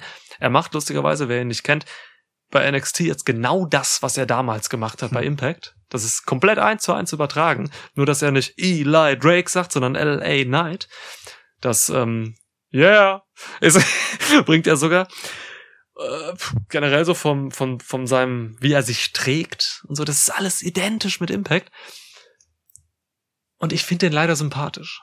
Ich finde ich find den leider sympathisch. Und ich weiß gar nicht so richtig, warum. Der ist halt, das ist so ein Bodyguy, ne? So offensichtlich. Ähm, der ist im Ring durchschnittlich. Äh, und ich habe jetzt nur so ein bisschen, also ich sehe den gerne, aber ich habe ein bisschen Sorge, was man mit dem denn jetzt macht. Ähm, Im schlimmsten Fall wird er so ein Typ Chris Hero, beziehungsweise, ähm, mhm. wie hieß der nochmal? Wie hieß der? Äh, Cassius Ono. Cassius Ono, danke. Ähm, so ein Gatekeeper-Typ, weißt du, der ja. halt einfach so der erfahrene Veteranentyp ist, denn der hat Erfahrung. Ja, ja. Ähm, und der bringt jetzt einfach irgendwie solche Leute wie Bronson Reed irgendwie ein bisschen over. Das ist das Schlimmste, was mit ihm passieren könnte. Wäre aber auch okay, weil er verdient ja auch Geld dabei und wahrscheinlich auch gar kein so schlechtes. Deswegen das sehe ich vielleicht für ihn. Ja. In interessant, äh, tatsächlich. Ganz äh, interessante Feststellung eigentlich. Also, weil, weil mich hat es äh, auf jeden Fall gewundert. Das habe ich ja vorhin schon gesagt, dass er ähm, direkt sein zweites Match verloren hat gegen Bronson Reed. Ähm, mhm. Das wirft tatsächlich die Frage auf, ob er, äh, ob seine Rolle hier überhaupt dieser Main Event Megastar ist oder ob äh, Wade Barrett das nur deshalb so vehement bemüht, um ihm einfach äh, den Status zu geben, ähm, dass er Leute wie Bronson Reed weiter overbringen kann. Ähm, ja. Der Mann macht seine Arbeit vor allem auf den Fluren von NXT, ja. wenn er da durchläuft und gefühlt im Prinzip in immer den gleichen Worten dasselbe sagt also ich habe mal aufgeschrieben, wie viele Catchphrases der halt so hat. Ich komme auf mindestens fünf, wahrscheinlich noch mehr.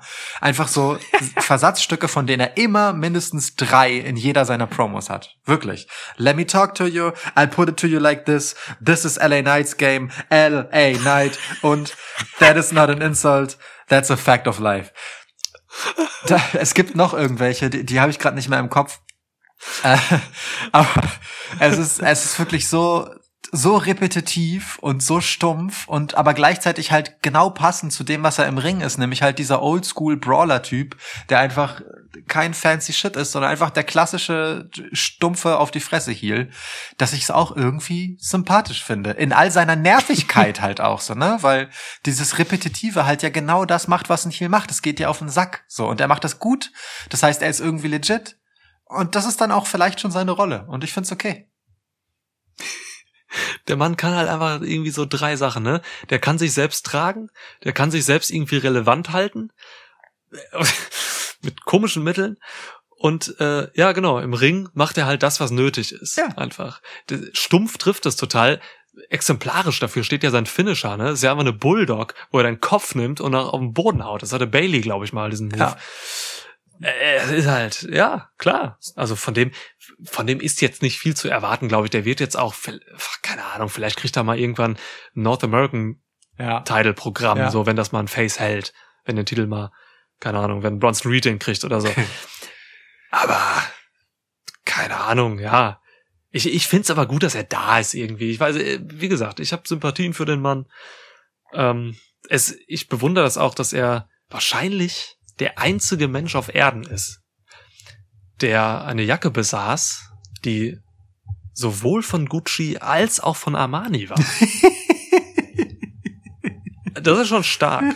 So, ja. Diese Jacke ist auch wirklich, äh, also, wie, als Bronson Reed diese Jacke angezogen hat und man einfach in dem Moment, wo er sie anzieht, schon all die präparierten Risse drin gesehen hat. Das war ein ganz herrlicher Moment.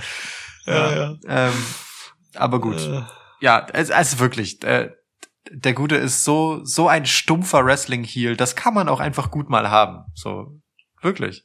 Genau, genau das, ja. Gibt's, gibt's gar nichts dran zu rütteln, weil er diese Rolle auch wirklich ganz, ganz inbrünstig und äh, qualitativ ja auch gut verkörpert. Das ist alles cool. Im besten Fall wird er Robert Root bei NXT. Ähm, Auf eine gewisse Impact Art. Wrestling Robert Root oder WWE Robert Root?